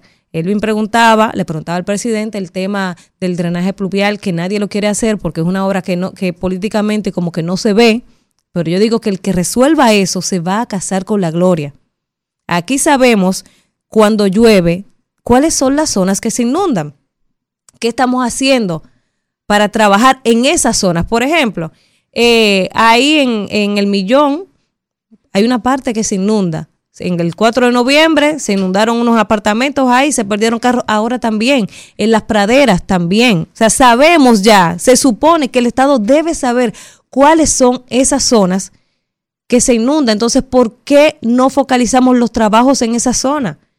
Que no tenga que volver a llover de nuevo, que la gente vuelva a perder sus vehículos, se vuelvan a perder vidas, que son muertes que se pueden evitar porque el Estado sabe dónde está donde se colapsa cada vez que llueve. Y a propósito de eso, le pasé a, producción, Kelvin y Isidro, por favor, un video, que es eh, algo que yo entiendo que podemos aplicar en el país, algo que no es costoso y que sería interesante implementarlo de cara a este a la temporada de, lluvia, la temporada ciclónica. Y son esos eh, semáforos pluviales. Vamos a ver, es algo que se implementa en México, en Monterrey, pero yo creo que aplica a la República Dominicana y entiendo que las autoridades deberían mirar hacia allá para señalizar esas zonas donde se inunda, que la gente eh, entra a sus vehículos y se ahogan. Entonces, estos semáforos pluviales marcan el nivel del agua donde, hasta donde llega en, en, esa vía. Entonces la gente, al ver si el semáforo está tapado o por donde está, si está en verde, si está en amarillo, está en rojo, sabe si entrar o no, porque a veces la gente se la den guapo y dice, no, yo voy para allá, mi vehículo pasa por allá y ahí viene el problema. Vamos a ver ese videíto y ojalá que se pueda implementar aquí en la República Dominicana. Kelvin. Hola, el día de hoy, desde Protección Civil de Monterrey, ante la llegada del Frente Frío número 4, el cual pronostica lluvias fuertes e intensas en el municipio de Monterrey y la zona conurbada, queremos darte recomendaciones de prevención acerca de circular durante las temporadas de lluvia. Una de ellas es respetar los semáforos pluviales que están instalados en el área metropolitana estos semáforos se caracterizan por tener tres colores, rojo, amarillo y verde. Principalmente entender que si vamos a circular por una zona donde el semáforo se encuentre el agua hasta el nivel color rojo, implica que esto es una zona de riesgo, por lo cual te recomendamos o sugerimos de la manera más importante tomar una ruta alterna. Existe el riesgo de que nuestro vehículo quede varado, quede atorado o inclusive sea arrastrado por una corriente. Al encontrarse el semáforo en el color amarillo, nos indica que hay un nivel de riesgo menor, sin embargo existe la posibilidad de que nuestro vehículo pueda sufrir algún daño por el lo cual te recomendamos revisar el tipo de vehículo, la altura que tenemos para saber si podemos tener acceso o cruzar por esta vía. Definitivamente el color verde nos indica un nivel de riesgo muy bajo, por lo cual podemos circular tranquilamente siempre y cuando tengamos en cuenta las medidas de seguridad para manejar con el pavimento resbaladizo, como respetar velocidades y distancias de frenado. Para protección civil es muy importante cuidar de todos y todos en nuestra zona metropolitana, por eso te damos estas recomendaciones. Y recuerden, ahora Bueno, ahí está ese video, eso es de Monterrey. Este video lo subió Capi Urtrecho eh, a propósito de las lluvias recientes en el país y yo creo que es una medida eh, económica que pudiera asumir el Estado para tratar de mitigar esos impactos negativos cuando llueve, no solo cuando tenemos huracanes, sino cuando llueve. Aquí de cualquier llo- lloviznita se inunda la ciudad. Entonces, eso sería importante aplicarlo y no es algo costoso. Hace falta voluntad para que se resuelvan muchos de los problemas que tenemos históricos en este país. Hace falta voluntad política. Entonces, de cara a esta eh, temporada ciclónica que concluye mañana y que sabemos que lamentablemente con el tema del cambio climático es posible que en diciembre tengamos lluvia y que tengamos algún eh, fenómeno atmosférico que impacte, porque esto ya ha cambiado, ya no solo se circunscribe a junio o noviembre, tenemos que empezar a trabajar la prevención, a trabajar la prevención desde ya y empezar a trabajar la temporada del 2024 desde ya, a educar a la población. Y el gobierno lo puede hacer, el Estado lo puede hacer con medidas tan sencillas como esta. Podemos marcar la diferencia en esos días que llueven y que lamentablemente nos cuestan vidas productivas. Hasta ahí lo dejo, Isidro. Bueno, regresamos, regresamos en este rumbo de la mañana cuando son las 8 y 18. Recordarles que en breves instantes estaremos conversando con Guarocuya Félix, exdirector de Impuestos Internos y superintendente de bancos, una cantidad de posiciones importantes en los gobiernos del PLD, es economista, y vamos a hablar con él largo y tendido sobre temas económicos y macroeconómicos. Pero ahora vamos a continuar con el comentario de el especialista en temas internacionales y geopolítica, el segmento de temas internacionales del rumbo de la mañana, Víctor Villanueva. Bueno. va a hablar de política de aquí. Lo internacional nos deja aquí, en lo local, que es donde inicia precisamente la correlación del andamiaje, del andamiaje de la sociedad internacional. Pero en este caso, eh, para quisiera hacer una reflexión miércoles, mitad de la semana, eh, porque ya son muchos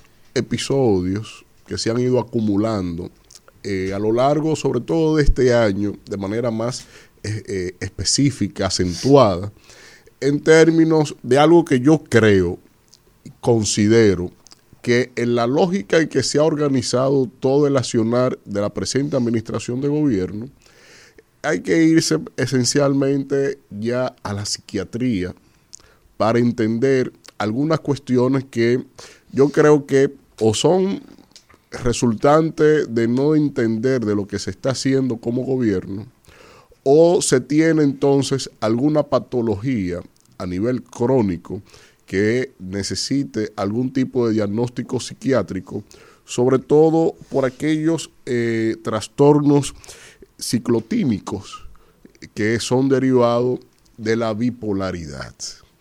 Porque es increíble cuando usted ve que las propias autoridades del gobierno, desde su máximo representante hasta sus cuerpos ejecutores, eh, señalan cosas, enuncian planteamientos que van disociados de lo que es el día a día de la realidad de la gente.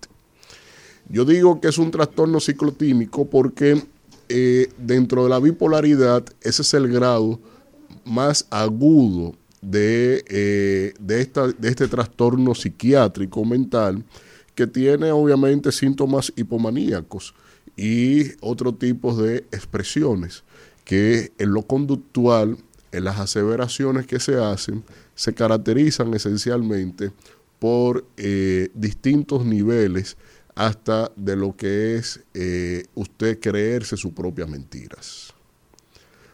No hay nada peor para una sociedad que cuando usted está pasando vicisitudes, problemas diarios, que usted está calculando cómo va a extender el dinerito que tiene para el día, para la alimentación, desayuno, comida, cena, merienda, gasolina, llevar a los niños al colegio.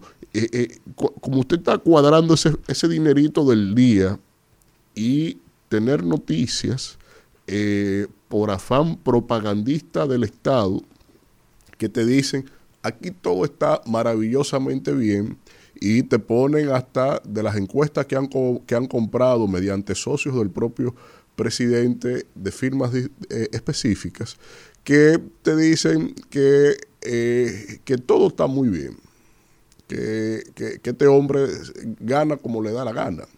Entonces, cuando tú ves cosas así, cuando tú sales a la calle, después de planificar ese dinerito en tu casa, de ver cómo que lo vas a pagar, los servicios que están disparados, que pagabas dos mil pesos de luz y ahora te llega de 13 mil pesos, 20 mil pesos, una factura eléctrica con, con, mediciones que la están alterando todas en la cara de todo el mundo, como le señaló el día lunes Sergio Carlos en su cara al propio presidente con lo que están haciendo con los paneles solares. Tú dices, bueno, ahora hay que enfrentar la suerte, el azar en las calles para que no me asalten pero si lograste que no te asalten, cuando llegas al supermercado para eh, ejecutar tu presupuesto familiar, tu dinerito, tú llegas al supermercado y te encuentras con los, el tema de los costos de los alimentos, de tus consumos, que cuando tú tienes una expectativa o un presupuesto delimitado para, para, para eso, tú dices, bueno, habrá que comer menos, habrá que comer menos calidad. Eh, yo como cosas que no tengan aceite de palma, ahora hay que comprar que esté más barato, aunque tenga lo que tenga, porque no, no, no, me da, no, no, esto no alcanza, esto hay que cuadrarlo de alguna manera y que se llenen los muchachos, aunque no se, no se sepa de qué es lo que están comiendo.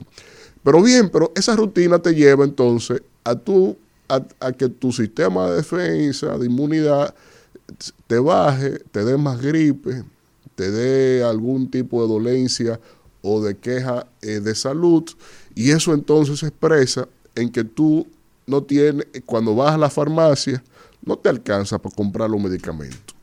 Pero ya en la farmacia, que no te alcanza para comprar los medicamentos y que eso se vuelve una rutina y tú, bueno, me bebo algo, hago un tececito, hiervo cualquier cosa para que me pase el día y, y, que esto se me quite solo, voy a beber mucha agua.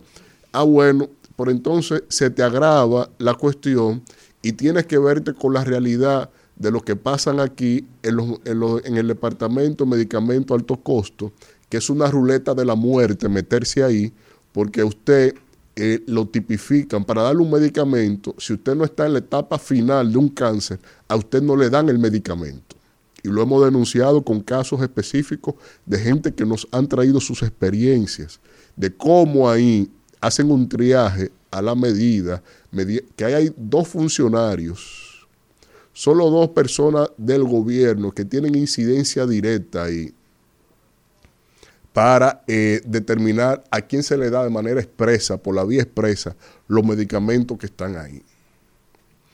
Y como tú tienes esa suerte, bueno, ya ni siquiera enterrarte es viable, porque una caja de muerto mediana decente eh, te cuesta un dinerito y hay que dejarlo eso resuelto a la familia. Pero, pero esa es parte del el designio que tenemos en esta administración y digo que, que entra en, en la bipolaridad porque mientras uno tiene que surfear todo eso, entonces por el otro lado el presidente mismo dice, los chelitos rinden como nunca. Claro, tomando 27 millones de dólares diarios en promedio, tomando un millón y medio de dólares por hora en promedio, todos los días de lo que ha gobernado, yo creo que tiene que rendirle algo porque eso es el equivalente a tener un quinto presupuesto del Estado. Es decir, en tres años él ha manejado el equivalente a cuatro presupuestos de la nación, con los préstamos que ha tomado eficientemente para nada, porque es muy languideciente lo que tiene que mostrar al país lo que ha hecho. Pero no es solo en esencia que el presidente diga que eso eh, entra en que las cosas, eh, eh, el dinero, el dinerito les rinde al presidente, no. Es que entonces él viene y dice el día lunes que hay que buscar dinero para la salud, que hay que buscar dinero para la, construcción, que hay que buscar dinero, yo no sé para cuántas cosas más, pero ¿a cuál versión le creo? ¿Al que dijo que no había dinero, a que el dinero re- le sobraba, o a quien está diciendo ahora que hay que buscar dinero para otras cosas, o para las mismas cosas? Yo no entiendo cómo es que él dice que hay un apoyo único al campo cuando los indicadores del gobierno, del Banco Central y del Ministerio de Agricultura dicen claramente que aquí se ha sustituido la producción nacional por las importaciones. Eso es bipolaridad. Yo no entiendo cómo es que él puede señalar que la, que la delincuencia está bien, que las cosas están controladas, cuando los indicadores dicen claramente que aquí nos está llevando quien nos trajo. Pero eso está claro que necesita un diagnóstico por algún psiquiatra que evalúe la condición de bipolaridad de la presente administración, porque mientras tanto nosotros necesitamos un antidepresivo, porque de aquí al 16 de mayo, cuando ejerzamos las elecciones, es largo el trecho y hay que seguir aguantando a este desgobierno.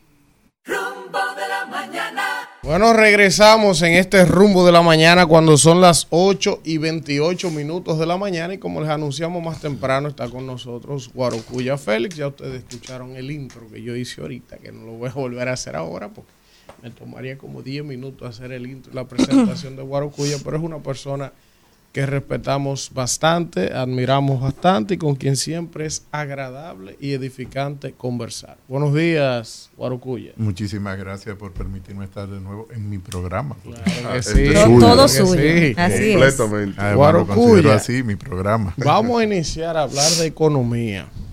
Usted sabe que eh, estamos cerrando el año, eh, hay un nivel de endeudamiento importante, el gobierno eh, parece ser, diría yo, usted me aclarará eso, que ya se le están agotando los caminos para el tema de financiar el Estado. Y parece que esa reforma tributaria, reforma fiscal, reforma integral, que tanto se ha aplazado, que vamos a dejarla para después, que vamos a dejarla para después, parece Guarocuya que es inminente, inminente que habrá que hacer una reforma fiscal el año entrante.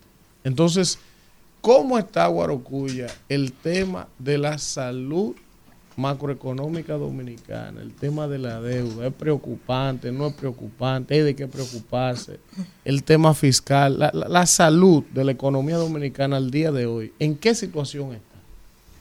Mira, tú has hecho varias preguntas, eh, todas muy importantes porque están entrelazadas entre sí.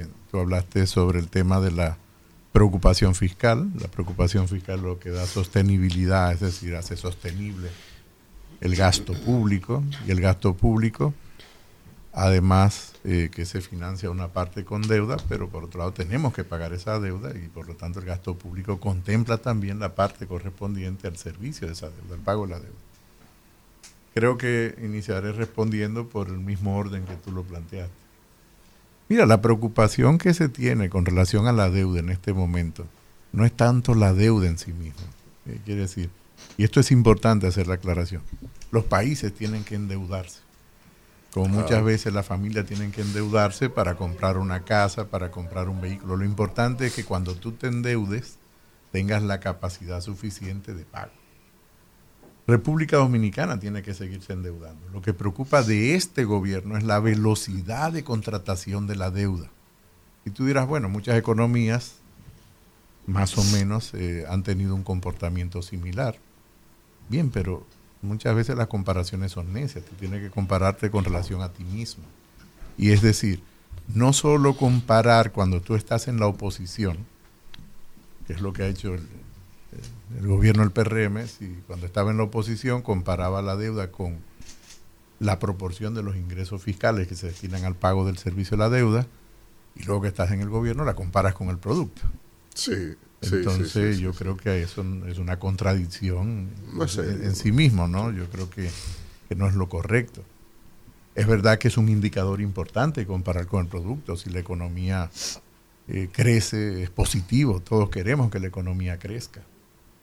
Pero no es suficiente solo con comparar eh, con el producto. Por varias razones, entre ellas que por el hecho de que los sectores más dinámicos de la economía, en determinados momentos, no siempre, son los sectores que menos tributan porque están acogidos a leyes de incentivos.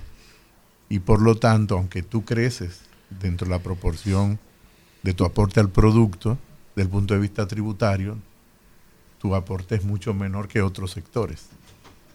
Entonces, si tú lo comparas solo con el producto, estás dejando fuera la capacidad que efectivamente tiene el país de poder pagar esa deuda que con relación a tus ingresos tributarios.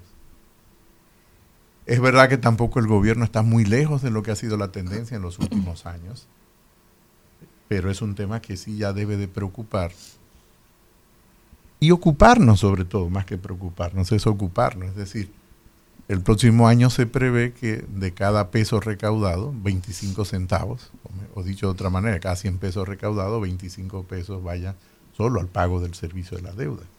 Entonces esto es un tema para ocuparnos, no solo para preocuparnos.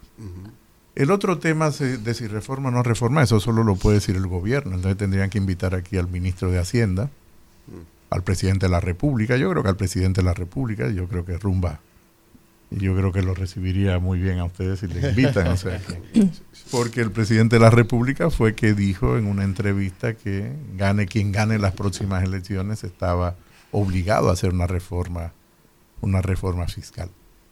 Digamos que eso es lo deseable, es lo que está planteado en la Estrategia Nacional de Desarrollo desde que se hizo pública en el año 2012.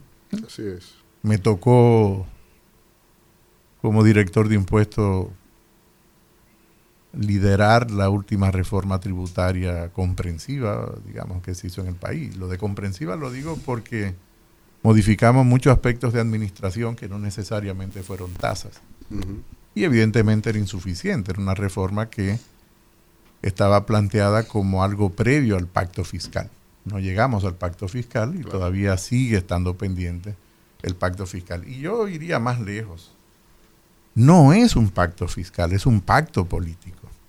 La fiscalidad es una técnica, no, no es un objetivo en sí mismo. El objetivo es la política. Y muchas veces en las discusiones económicas nos quedamos en la discusión contable, que si crecimos, que si no crecimos, cuánto debemos, cuando la discusión fundamental es la discusión sobre el desarrollo, es decir, hacia dónde queremos que vaya el país, cuál es el tipo de infraestructura que nosotros queremos, cuál es el tipo de mercado de trabajo que nosotros debemos tener, entonces, cuál es el tipo de gasto público en el territorio. Entonces, son, son, claro, los niveles de salario, no solo el sector público, eso implica fundamentalmente al sector privado. Fíjate que estos días eh, tuve la oportunidad de, de estar en, digamos, en la puesta en circulación del plan estratégico que tiene el CONEP. Ah, estuvimos Fui- sí, nos vimos allí. La décima convención. Nos dimos un gran abrazo como todos los dominicanos que nos abrazamos. Ustedes ven lo, lo- lo mucho que nos queremos. ¿no? Sí, sí. Estuvimos hablando un rato. Y fíjate que me salí muy contento de esa, y así se lo manifesté a, a un amigo con que luego tuvo, me dio una bola, ¿no?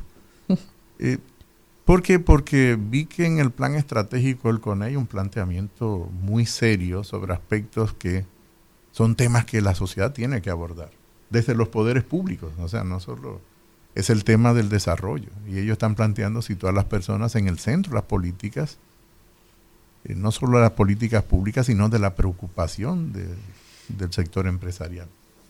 Y no solo preocuparse por los más pobres, yo creo que una preocupación genuina tiene que ser por la clase media. La clase media en República Dominicana, que ha crecido, creció de manera significativa con los gobiernos del Partido de la Liberación Dominicana. Además, lo hicimos de forma deliberada, no fue algo casual, fortuito, no, Fue no, que fue por accidente que nos chocamos y, y creció la clase media, no, no. hay una intencionalidad de hacer crecer la clase media, de disminuir la pobreza extrema, de disminuir, disminuir la pobreza en todas sus dimensiones. Evidentemente que esto no se termina en una administración y en dos administraciones. Y creo que el hecho de que los empresarios, tanto desde el CONEP como desde las otras asociaciones periféricas como la Asociación de Industria, manifiesten esta preocupación, es una, da- una llamada de atención a los partidos políticos para que incorporen preocupaciones muy genuinas que están manifestando los empresarios. Danira. Guaracuya, ayer veía una publicación eh, del economista Dawaje, Andy Dawaje, y él decía, él propone transferir cuanto antes la deuda del Banco Central al Ministerio de Hacienda. Tiene- Yo que no, que no soy economista, quisiera que me explique qué significa, qué representa eso, Tiene- transferir esa deuda y qué pasaría si no el se hace. doctor Dawager tiene toda la razón. De hecho, es un planteamiento que en lo personal lo hice desde dentro del gobierno, desde hace ya eh, hace más de 14 años, 15 años. ¿no? Desde que el cuasifiscal dejó de ser exactamente un cuasifiscal y se convierte en un fiscal. O sea, le llamamos cuasifiscal porque lo mantenemos en el Banco Central, que fue el costo del rescate, una parte de la crisis bancaria, la quiebra bancaria en el año 2003, Que se ha 2004. disparado ese- ese- Está en un billón. Pero también las pérdidas 43 cambiarias que venía acumulando Banco Central por décadas. Es decir, el- la deuda del Banco Central no solamente viene dada por, la- por los bancos, ¿no? por la crisis de los bancos, sí es la mayor proporción, sino también por deudas cambiarias. Ustedes probablemente ninguno había nacido, yo era muy pequeño cuando todavía el dólar era uno a uno. Entonces, Sí. eh, digamos, en, en libro, pero en la realidad no lo era y por lo tanto tenía mercados paralelos, tipos de cambios múltiples y eso hacía que el Banco Central fuese acumulando pérdidas cambiarias que a final de cuentas tiene que traspasarse al gobierno central. Eso sería muy sano. Sin embargo, los presidentes y los candidatos a presidentes se han anclado en la idea del déficit solo del, del- gobierno central, pero cuando se contabiliza todo el déficit se incluye el del Banco Central. Sería sano porque le daría mucho más grado de libertad al Banco Central para tener políticas monetarias mucho más sanas. La- la- las políticas de mercado abierto, lo voy a decir de manera técnica y luego trataré de explicarlo de forma más sencilla. Las políticas de mercado abierto, que es la compra y venta de títulos que tiene que hacer el Banco Central, la haría con los títulos emitidos por Hacienda, es lo adecuado, y no ya el Banco Central como emisor para poder hacer los repagos de emisiones constantes, para poder, eh, digamos, tener eh, contenido lo que es ese monto de recursos que está en lo que denominamos el cuasi fiscal. Así que más razón eh, no puede tener. De hecho, en el 2012, eh, parte de por qué, y me, toma- me tocó a mí tomar esa decisión junto con el ministro de Hacienda del momento, de por qué los bonos de Hacienda eh, no tributan, se debe a que en ese momento la idea era disminuir, o sea, sacar la deuda del Banco Central y llevarla a Hacienda. Y por lo tanto, hacer que los bonos de Banco Central perdieran el interés y la gente se moviese, lo- lo- lo- los compradores de bonos, hacia los bonos de Hacienda. Eso no se hizo. Y voy todavía más lejos. Ya en el año 2011, eh, están siendo superintendente del mercado de valores, eh, patrociné un estudio, una publicación con la Organización para la Cooperación y el Desarrollo Económico que plantea precisamente eso. Precisamente eso. Ya lo veníamos discutiendo desde antes, desde ¿por mi qué- etapa en pero planificación. ¿Por qué la negativa? Gorka? ¿Por qué no O sea, lo hace? ¿Qué, qué, qué es lo que Bueno, porque favorece a, a no, los po- gobiernos o a no, los simplemente- mantenerla en el banco? Eh, lo que te decía hace un momento, los candidatos y luego presidentes se han anclado en, en el número del déficit del gobierno central. Para tenerlos separados. Para, eh, sí, lo tienes separado y entonces tú te Pero quedas en un es déficit de mismo. 2,5, 3,5, pero en la realidad tú un tienes cuatro. de- eh, no, eso es más de un 4, Sí, son, por son ejemplo. 7 y medio. Exactamente. Israel.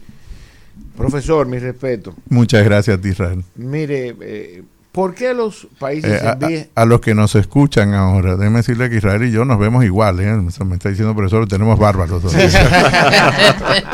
La mía un poco más blanca, eso sí, Israel. De- definitivamente, profesor. Eh, yo quiero que en alguna medida... usted- Perdón, perdón con la barba, tú sabes que me dijo un amigo, no, no, y le digo, uff, la barba tuya está muy blanca y el pelo. Y dice, sí, pero eso es genético, yo soy joven.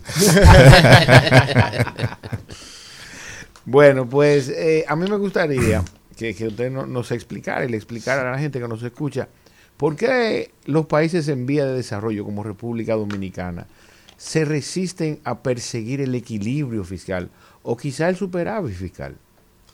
No, no hay una resistencia, Israel. Yo creo que no la hay. Y fíjate que ningún hacedor de política pública, y sobre todo en el ámbito de la política pública económica, eh, deja de tener la sensatez como para no perseguir eso.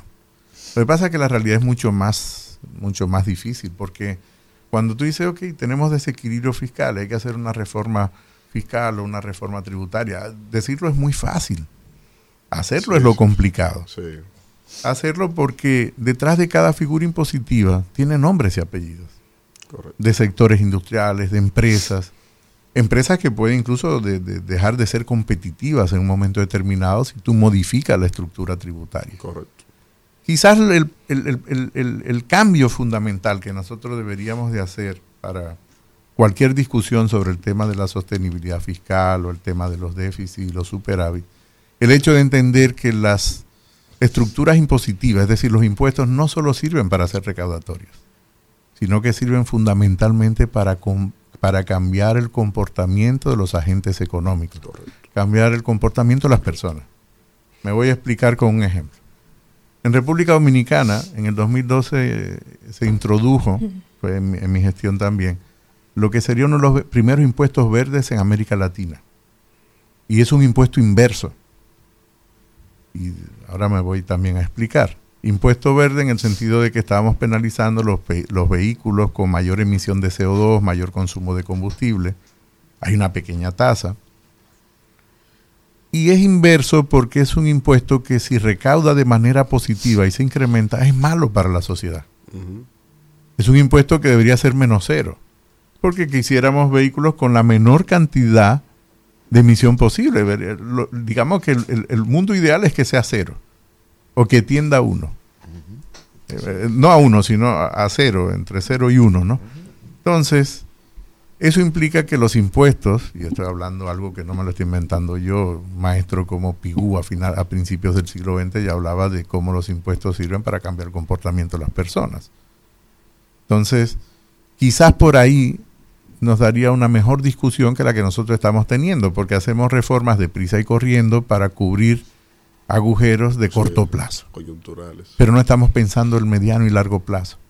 Si nos, move- si nos moviésemos en el marco de la Estrategia Nacional de Desarrollo, que es lo adecuado, yo creo que también nos ayudaría a cambiar la, la perspectiva. Elías, ah, Elías me había pedido el turno.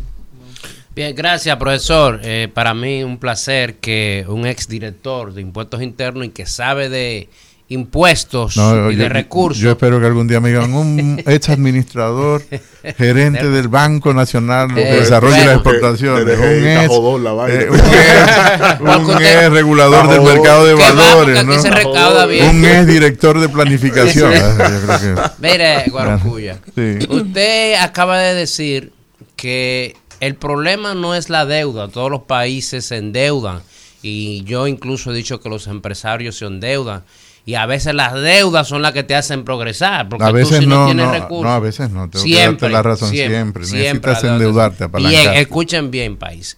Porque aquí se ha satanizado la, la, eh, los préstamos, incluso el Danilo Medina decía que el próximo gobierno que viniera no, no iba a poder gobernar porque no había un peso. Sin embargo, a pesar de una pandemia y todo, nosotros eh, hemos llevado el país al buen puerto. Ahora bien, y se ha mantenido, como te he dicho, en los últimos años esa es la tendencia, a tomar prestado y pagar.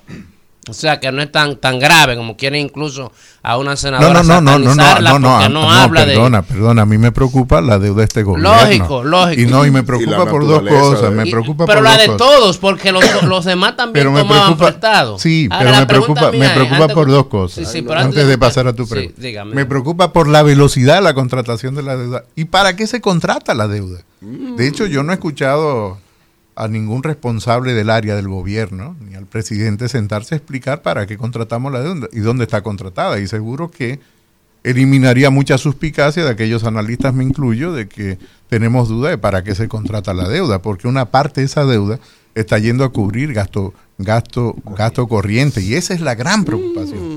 Eso es como cuando tú te endeudas para cubrir la, la comida en la casa. Eso, eso es Bueno, terrible. nosotros como congresistas siempre vemos los lo que lo contratos, aprueba, siempre dicen los contratos para qué es la deuda, por ejemplo, para cubrir déficit en el sector eléctrico, para defore- para forestar, Corriente. por ejemplo, en el sur, que incluso, que incluso fue un contrato. Pero me- que lo, que lo que yo quiero decirle es, y agradecer lo que usted ha dicho y decirle al país que los préstamos no son malos No, no, si no, no, van el hacia con- el desarrollo el con- del país. El concepto de deuda no es malo. Sí, lo que sí. es malo es lo que tú haces ahí lo dentro del concepto de la Por deuda. ejemplo, en nuestro gobierno eh, es bueno, es bueno, porque no se Yo roba diría- el dinero que se te diría que es muy Pero la malo. pregunta mía es, que Sí, eso muy es lo que malo. yo le quiero Pregunta, decir. Lina, La, vaya la pregunta. la pregunta mía es, ¿cree usted, cree usted que el país como va continuaría en el progreso o caería en algún eh, default, digamos, en el ámbito de la deuda? Eh, yo quiero que usted me diga. Mira, yo milito en otro partido y por lo tanto yo quisiera que este gobierno no ganara las próximas elecciones, sino que lo ganara el Partido de la Liberación Dominicana y mi candidato Abel Martínez. Yo creo que más claro no te puedo responder, porque entiendo que las medidas de política de este gobierno no son mayoritariamente beneficiosas para la gente. Y sobre todo para los grupos más medios, o sea, los Sí, pero es una ¿me respuesta política. Dígamelo Pero es que tú me has preguntado, me has hecho una pregunta política, porque en el fondo de tu pregunta subyace una respuesta política. Si tú me preguntas si nosotros vamos a caer en, en un impago, evidentemente que yo te diría no lo creo. Bien. Y ni además desearía que el país llegara Gracias a por la respuesta. Claro, no lo creo porque ni, ni siquiera una ni siquiera la ni siquiera claro, ni siquiera totalmente además, ni siquiera la Oyeron, oposición país, ni vamos siquiera bien. ni si- no, no vamos No, bien. no, no, no, no, Va- no está diciendo vamos mal. O sea, no manipules mi respuesta, vamos mal. Vamos mal por la velocidad de la deuda y por el tipo de deuda contratada. Vamos mal porque no hay una inversión adecuada. Es la inversión más baja en 73 años desde que se tiene registro de la inversión. Vamos, O sea, Víctor. entonces no, vamos bien. Vamos, Eh, lo- y decirle al compañero que lo que satanizaron el concepto de deuda fueron ustedes, Paliza, Por supuesto, por Abinader. supuesto. O sea, fueron ustedes mismos. Eso que tú dices satanizar, porque Paliza dijo que 14 mil millones en 6 años en el Congreso, ahí por donde tú trabajas. Y después, eh, ahora tuve Casi 30 mil millones en 3 tres años. años, 10 mil millones de dólares 27 por año, millones promedio. diarios. Vamos con la y, y pregunta. entonces, yo no sé dónde fue que varió la cosa, Que, pero... que lo tomaba el gobierno pasado. No, no, no, no, en el tuyo. No, en este el gobierno, tuyo. este gobierno. 27 Vamos, millones vamos. diarios. Pero, profesor, Sí. yo veo que hay una dinámica y es un estándar de comparar deuda con relación al Producto Interno Bruto. Lo correcto no es compararla en función a la presión tributaria, que es la capacidad de pago del Estado. Sin Eso por- ninguna duda, eh, eh, porque- eso, eso por un lado. A ver, no es que sea incorrecto Sí. compararlo, porque compararlo con No, el producto claro. también es un indicador internacional. El punto es que nos puede llegar llevar a perder la perspectiva de cuál es la sostenibilidad real de la deuda, porque cuando tú pagas deuda, si es una deuda que va a infraestructura y no a gasto corriente, tú estás pagando la infraestructura que hiciste en el periodo pasado y se supone que esa infraestructura te está generando los ingresos suficientes como para pagar ese flujo futuro de esa deuda, el, compromiso. Claro. Ahora, yo veo el, el escenario eh, un tanto agreste. Por la presión tributaria que tenemos, hay que crecer por encima de 2.8% al año para poder honrar los servicios de la deuda, sin tener el escenario que se está pasando, que están tomando préstamos y están yendo a pagar intereses de préstamos. Es decir, estamos viviendo del fiado. Y por otro lado, entonces tenemos la economía creciendo por debajo de su umbral.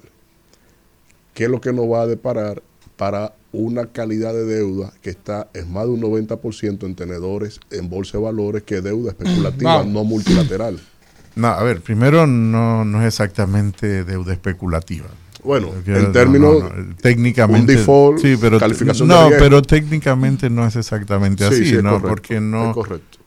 tú podrías especular evidentemente con productos derivados de la deuda o podrías especular con la misma deuda, pero yo no la calificaría así. De riesgo. Primero porque el grueso de la deuda la tienen inversores institucionales. Y otra parte importante es que a medida que los fondos de pensiones en República Dominicana han crecido, parte de esa deuda es tenedores institucionales locales. Eso, eso es importante. Otro- otra cosa importante es que fíjate que los ministros de, de Hacienda, desde ya, yo diría que este, este es el tercer ministro, hablan poco. Eso es importante. Porque cuando los ministros hablan y la noticia no es positiva, genera mucho sobresalto en los tenedores de la deuda. Entonces, fíjate que desde hace más o menos tres, dos ministros y, eh, do- dos ministros y casi tres, pues, este, un poquito más de medio, en el tiempo de, de estadía en su ministerio, son ministros que, que hablan muy poco, lo hacen muy de manera muy medida, bastante comedida. ¿Por qué? Porque cambiamos la institucionalidad de esa área en el año 2006, reformas muy profundas que hizo el gobierno, ministros, como el mismo ministro de Hacienda que reconoce que no se imaginaba que había tanta gente capaces trabajando en la administración y que dicho sea de paso no era militante de ningún partido político, que son técnicos que están allí, o ministros que en su momento dijeron que no sabían que el Estado era tan grande. Se supone que cuando usted está en oposición usted está estudiando el Estado para poder entenderlo cuando a usted le corresponda dirigirlo. Entonces, con el tema de la deuda, digamos que no es incorrecto medirla con relación al producto, pero sí lo adecuado es tomar en cuenta tu capacidad efectiva de repago, que viene dado por los tributos, eh, por los ingresos tributarios o los ingresos fiscales, si lo quieres sumar. Guarocuya, yo Los- quiero- hay que recordar que los ingresos fiscales siempre son mayores que los tributarios. América el promedio yo, es yo 30%. quiero, Guarocuya. En promedio. No, es menor, es un poco menor. Está en torno, si mal no recuerdo, puedo equivocarme, este, debe estar en torno a un 22, 24. República Dominicana. 40. Sí, menos. eh, Depende, depende de los países que tomemos, si son los países de la Unión Europea dentro de la Unión Monetaria o no monetaria. Pero eh, volviendo al tema, yo quiero llamar la atención. Lo hago siempre, llevo ya 20 años en esto. Que tanto o más importante que la presión fiscal es la composición de la presión fiscal. Mm. Es decir, quiénes efectivamente pagan. Porque en República Dominicana tú tienes sectores que están sobregravados. Clase media. Que sobre, por supuesto, los ingresos fundamentalmente son de impuestos indirectos, no de impuestos directos. Entonces, eso queda oculto cuando hablamos solo de la presión fiscal o de la presión tributaria, de lo que tenemos que comenzar a hablar para tener una fiscalidad diferente, una fiscalidad nueva, no una reforma fiscal integral. Ese concepto no me gusta porque se acuñó fundamentalmente para decir tenemos que gastar menos, pero dejemos todos los ingresos igual y la distribución del ingreso igual. Nosotros tenemos que trabajar es en la modificación de la composición de la estructura tributaria de República Dominicana. Y por eso también tengo ya unos 15 años hablando de una nueva fiscalidad. Es una fiscalidad diferente a la que ha tenido República Dominicana hasta ahora. Guarocuya, dos cosas. Número uno, yo criticaba ayer aquí el tema de que históricamente, y lo hago como ciudadano, cuando el Banco Central libera unos fondos de que para dinamizar la economía, eh, ahora soltaron 25 mil millones de pesos. 5 mil de que para renegociar eh, préstamos que tengan una tasa por encima de un 9 y 20 mil para que nuevos préstamos a una tasa blanda de un 9. Pero ocurre, Guarocuya, que cuando uno va a lo, nunca hay cuarto. Cuando uno va a la sucursal uno llama a la ejecutiva, regularmente y esos cuartos están colocados antes de que uno pueda tomar el teléfono. Entonces, tratar de entender si es posible, si el Banco Central y las autoridades financieras quisieran que ese dinero llegue a las manos que verdaderamente lo necesitan, segmentando esa colocación, yo no sé si por oficina, por, de alguna manera, eso por un lado.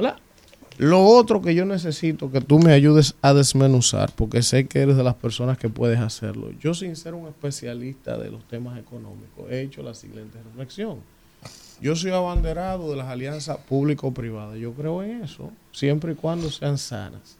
Yo soy un abanderado de lo que representa el turismo para nosotros. Y yo entiendo que, muy bien, exención al sector turismo, bien, nos trae mil millones de dólares de inversión al año, nos generan empleo, nos generan un encadenamiento productivo importante. Bien, vamos a darle exención al turismo.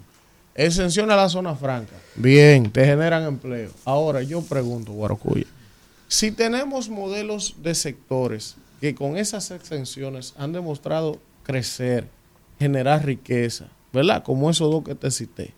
Y como quiera tenemos déficit fiscales. Como quiera estamos metidos en un hoyo. No podemos entonces, Guarocuya, estudiar un modelo donde también creemos exenciones para otros sectores que también crezcan, porque al final, si no se pueden desmontar los subsidios y como quiera tenemos un déficit, pues vamos a revisar, crear nuevas exenciones en sectores específicos para que también haya crecimiento en otros sectores e, e incentivos de inversión en el sector tecnológico. O sea, porque al final yo no termino de entender. Necesitamos recaudar más. Todo el mundo está contento que el Estado necesita recaudar más. Pero entonces tenemos que tener exenciones. Por ejemplo, los generadores eléctricos, el combustible que usan, no paga impuestos. Pero ven acá, yo sé que es una inversión inmensa la que hacen, pero ellos pueden pagar ese, ese impuesto al combustible más que yo. Entonces, ayúdame a desenredar eso. A ver. Otra vez muchas preguntas juntas y todas entrelazadas, ¿no? La primera es que cuando el Banco Central establece una tasa para fondos que destina para suministrar liquidez al sistema financiero o para destinarlo a determinados sectores, es una tasa de referencia. Luego tiene que tomar en cuenta algunos costos de intermediación que tiene la banca, pero ya el Banco Central te va diciendo, bueno, no puede prestar más de 9, tú tienes que ajustar tus costos a la baja. Y segundo, probablemente hay más demanda que oferta de dinero eh, de los sectores y eso hace que se coloque muy rápidamente, sobre todo en aquellos acreedores que tienen mejor calificación de riesgo. Entonces muchas veces dice, ok, vamos a, a- a- a deudores que tengan calificación de riesgo B. Claro, porque, porque, el dinero, porque el dinero tiene que devolverse, no, no es gratis, o sea, tú tienes que devolver el dinero. Quiere decir que ahí hay un tema que habría que analizarlo probablemente con un poco más de profundidad. Sí se pueden establecer fondos, pero habría que establecer recursos fiscales, no recursos provenientes del Banco Central. Digamos que tienen origen diferente los recursos. Eh, recursos fiscales es cuando tú estableces subsidios. Tú puedes establecer qué es lo que se hace con recursos fiscales que se le transfiere al Banco Agrícola, por ejemplo, y Banco Agrícola puede decirte, bueno, vamos a poner tasa cero. No, no es, no es sano poner tasa cero, pero te dicen, ok, vamos a poner 5 mil millones a tasa cero. Luego no aparecen los 5 mil millones y se quedan no también menos personas, se quedan en menos personas y además vinculadas por lo regular al poder político de turno. Exacto. Entonces, tampoco es tampoco es sano.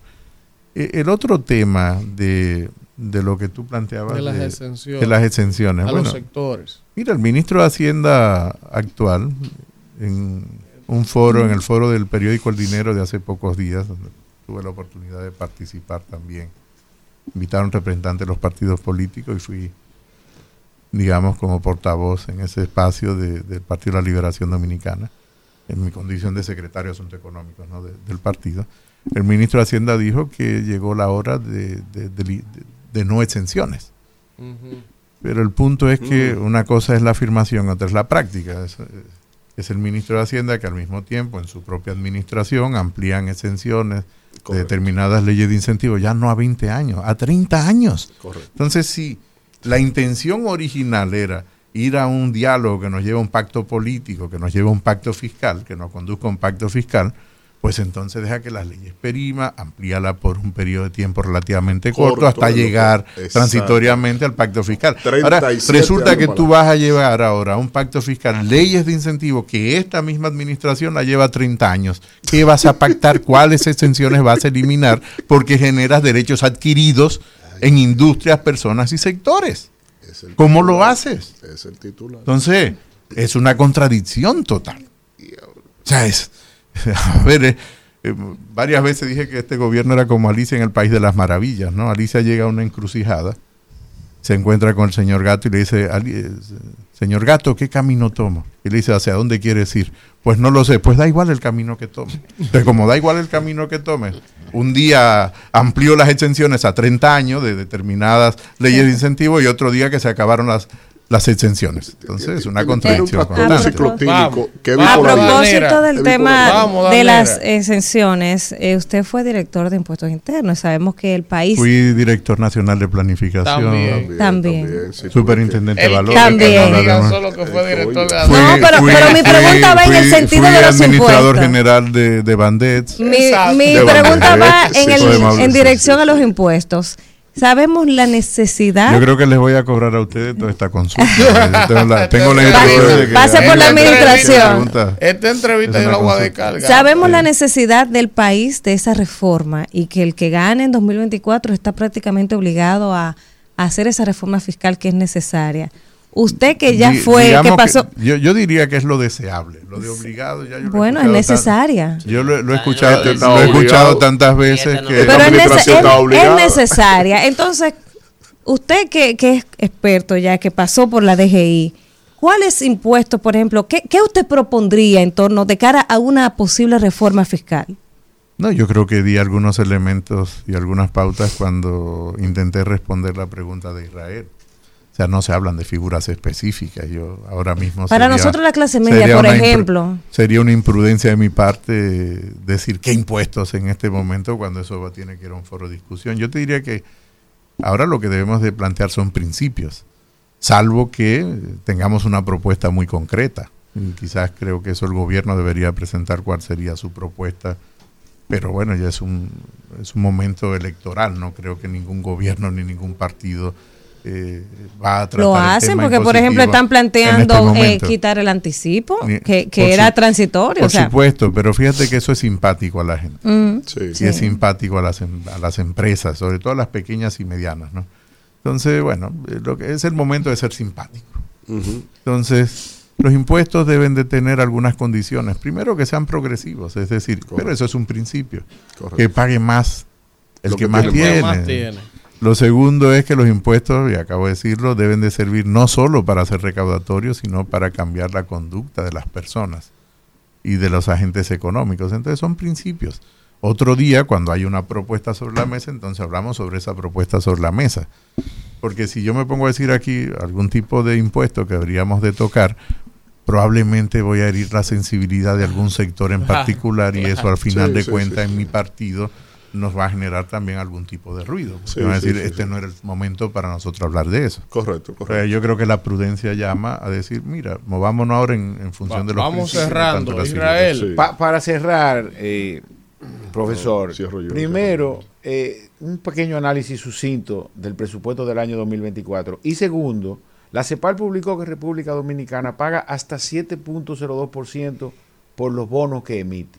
Entonces, analizarle a la gente eh, en comparación con países que pagan hasta 1.5%, ¿por qué nos cuesta tanto la deuda? Nos cuesta tanto Israel porque, lo voy a decir de manera muy sintética, seguimos siendo un país todavía eh, clasificado eufemísticamente como economía emergente. Lo que pagamos ahí es la tasa de riesgo. De, del- del- calificación de claro, riesgo del- país. del riesgo país está incluido ahí. Entonces, interno. por eso he llamado también la atención desde hace muchos años de que el, de que el país debería de abocarse a establecer como un objetivo país el converger, es decir, parecernos, decirlo claramente, a los países miembros de la, co- de la Organización para la Cooperación y el Desarrollo Económico, los países más desarrollados. Y aprovecho para decir que entramos en el 2009, cuando yo era director de planificación, al Centro de Desarrollo de la OCDE, que es como la escuelita para que tú entres a la OCDE. Posteriormente a nosotros entró Costa Rica, Perú, Colombia. Sí. Sin embargo, Colombia y Costa Rica hoy son miembros y nosotros no. Y nosotros no. Porque no, no, no seguimos el proceso. Entonces eso nos ayudaría a nosotros a mejorar los indicadores y tener un referente claro a quién quiero parecerme, porque al final de cuentas, en la vida real, nos vamos pareciendo en algunos indicadores a Haití, sobre todo en indicadores de, de pobreza es, y de seguridad. marginalidad. O sea, el- el- la marginalidad y la mayor pobreza no está en el interior del país, está en la periferia de las ciudades con la migración y los cinturones de miseria que nosotros tenemos. Correcto. Hemos construido un país de baja calidad desde el punto de vista de la vivienda y de la infraestructura en sentido general. Entonces, todo eso hace que nosotros tengamos que endeudarnos más caro. Eso es. El 2024. El presupuesto El presupuesto, 24. Fíjate, es un presupuesto que tiene grandes retos. El primer reto es que sigue manteniendo una inversión históricamente baja. Sí. Pero eh, fíjate que lo de este gobierno no, eh, es algo que, que no, ya no se me acabaron las hipótesis, porque Bipolaridad. no ejecuta ni siquiera lo que presupuesta en inversión. O sea, no, no es que le falte el dinero, es que ya lo tengo presupuestado, lo tengo previsto y no lo ejecuto. Pero dice que le sobra. Y luego dice, exacto. Entonces es un tema, ya yo no lo sé. El otro reto que tiene el gobierno es financiar el presupuesto el próximo año, pero esos son retos que en la medida que vaya en ejecución presupuestaria veremos cómo lo va, lo va cubriendo. Este año tuvo que pedir adelantos a algún sector para poder cubrir y cerrar las brechas que tenía previstas. ¿no? La última, profesor, la re- última. reflexivamente. Puntual. Reflexivamente. Una ya. En términos de lo que es la matriz de generación de riqueza del país. Nosotros tenemos desafíos regionales, competitivos, desde lo que es la, cali- la calidad de la formación de nuestros recursos humanos hasta lo que es el modelo de desarrollo económico como nación. ¿Hacia dónde deberíamos orientar el debate? ¿Seguiremos siendo de servicios?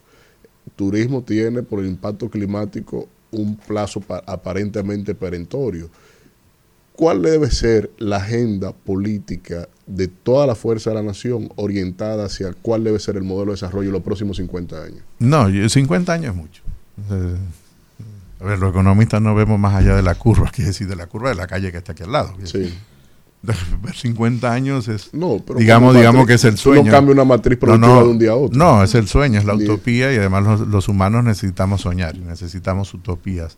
En el mundo Sí. del día a día y real es seguir en la senda de la Estrategia Nacional de Desarrollo y comenzar a plantearnos la siguiente estrategia. Correcto. Precisamente para discutirla con tiempo. Eh, ¿Cómo se hace? Evaluar lo que hemos ejecutado, la que tenemos, que hicimos bien, que hicimos mal y algunas cosas ejecutamos, cuáles son mejorables. Correcto. Porque cuando uno habla de cambio de modelo es un, es un tema un poco difícil de, de- de- de explicar. Primero, yo no soy partidario de eso de designar cambios de modelos, porque eso es muy, es muy, no sé cómo llamarlo. Disruptivo. No, no, no, no, no, no. Irreal. Ojalá fuera disruptivo. Quiere decir que sí, es algo que, que queda hueco, ¿no? Yo te diría que es profundizar algunas cosas que ya venimos haciendo bien. El país es la la- séptima economía de la región. Hicimos reformas importantes a raíz de la crisis de los bancos en el 2004. Estuvimos mejor preparados para la crisis del 2007, del 2008. Pero evidentemente que tenemos retos. El primer, el uno de los principales retos no solo es el aparato productivo, es el tema redistributivo. Por eso he planteado varias reformas. La primera es establecer explícitamente converger con los países de la OCDE, de la Organización para la Cooperación y el Desarrollo Económico Correcto. tenemos que hacer una reforma profunda en el territorio, no solamente desde el punto de vista físico, sino político, la representación política. Hay una ley de regiones que fue aprobada el pasado año, después de muchos años, esperando que así fuera, y la ley de regulación del uso del espacio, es decir, ordenamiento territorial. Yo creo que son dos herramientas muy poderosas que nos situarían en otro espacio. Necesitamos programas de regeneración urbana urgentes urgentes. Es decir, fíjate las últimas vaguadas, el impacto que tienen en ciudades que han crecido y se han formado de forma caótica y además con una baja calidad de vivienda y de infraestructura.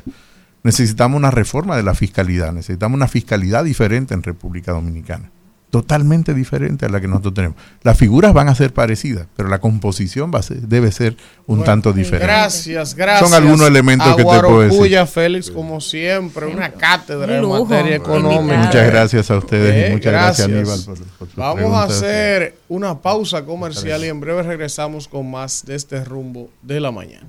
Rumbo de la mañana.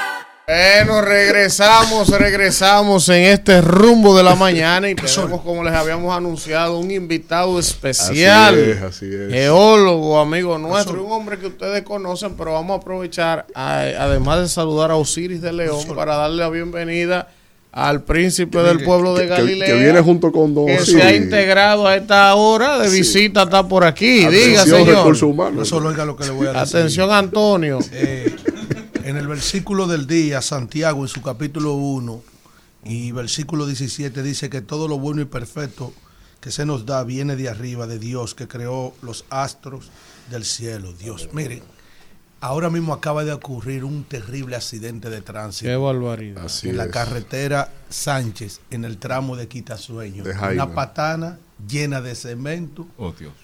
eh, y una guagua del transporte público se le metió abajo cuando se viraba la patana. Qué barbaridad. Y allí están sacando la gente. Ojalá sea con vida. Pero es algo tétrico. Es en el tramo de Quitasueño. Quitasueño es, es. cuando tú vienes de San Cristóbal hacia acá, del cruce de Piedra Blanca hacia Quitasueño, que es la antesala del puente del Para río. Vaina para venir al, al- al- al peaje. Eso está aconteciendo en este momento. Lamentablemente, eso es lo que yo he calificado en la otra epidemia.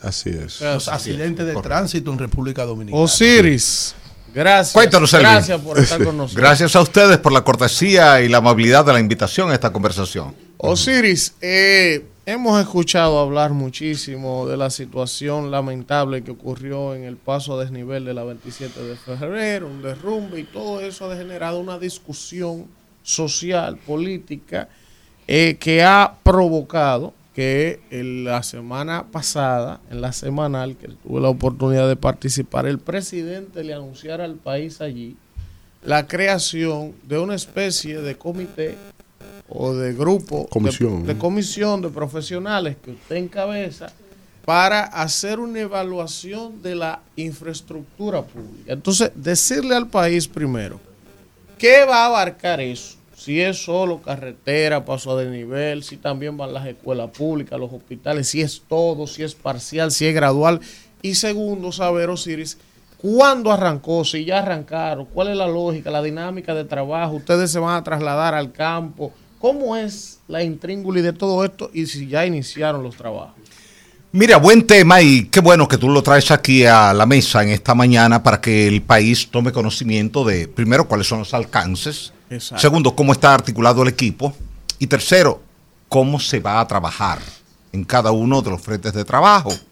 Mucha gente pensó que esta comisión se iba a dedicar exclusivamente a evaluar lo que había ocurrido el 27 de febrero con Máximo Gómez. No, la comisión tiene alcance nacional y por tener alcance nacional tiene que evaluar cualquier vulnerabilidad que esté en cualquier obra, desde Punta Cana hasta Montecristi y desde Pedernales hasta Puerto Plata. Si la comunidad te reporta hoy que el puente tal, como nos reportaron antes de ayer, el puente que va de Mano Guayabo a Quitasueño, tiene problemas y te mandan una foto y tú ves que el tablero está roto, que tiene una deflexión, evidentemente que ahí hay una vulnerabilidad que tú tienes que ir a intervenir. ¿Vía quién? Vía el Ministerio de Obras Públicas y Comunicación. Si te llama un funcionario del gobierno, de, de un gobierno anterior, que fue ministro de Obras Públicas, y te dice, mira, te felicito por la designación y quiero aprovechar para decirte que el paso a desnivel de las Américas, entrando al quinto centenario, tiene problemas. Intervenga al- en eso. hipódromo, al hipódromo. Claro. Entonces, ¿qué, qué se hizo inmediatamente? Se mandó a intervenir. ¿Tú sabes por qué se mandó a intervenir? Porque ya tú me estás pasando la tarea a mí. Y si me estás pasando la tarea a mí, yo tengo que asumirla. Y tengo que entonces que transferirla a la institución correspondiente que tiene a su cargo en la administración pública la solución del problema. Por ejemplo, un senador del Cibao y dos líderes bananeros del Cibao y una periodista del Cibao coinciden por vías distintas en que hay un puente que va hacia la otra banda en Santiago que tiene un problema. Vimos la fotografía que nos enviaron y dijimos, sí, ahí hay un problema. Se mandó a intervenir inmediatamente ese puente. Si tú comparas ese puente con el puente Duarte, tú dices, pero es un puente pequeñito. Sí, pero para esa comunidad ese es el puente importante.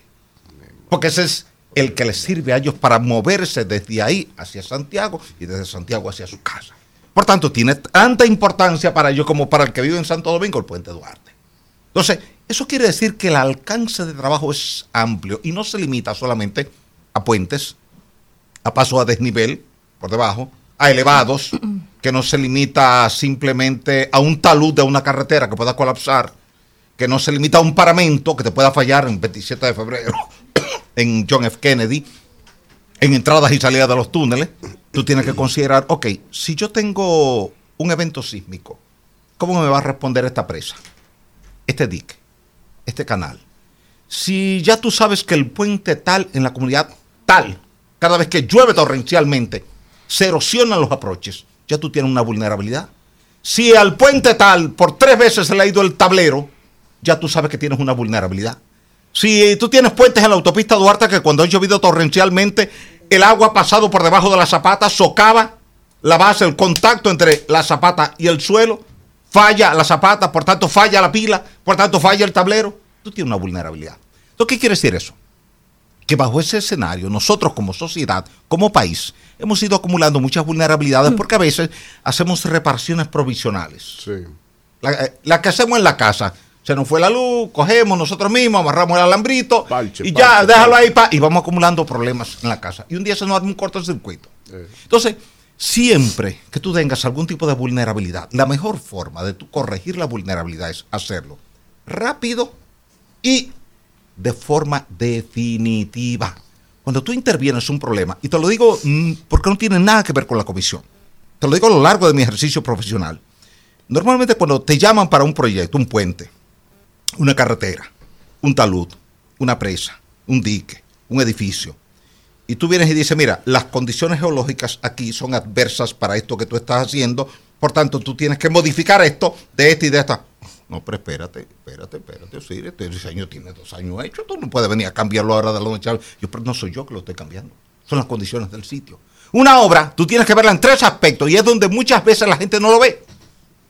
Aspecto número uno, la estructura.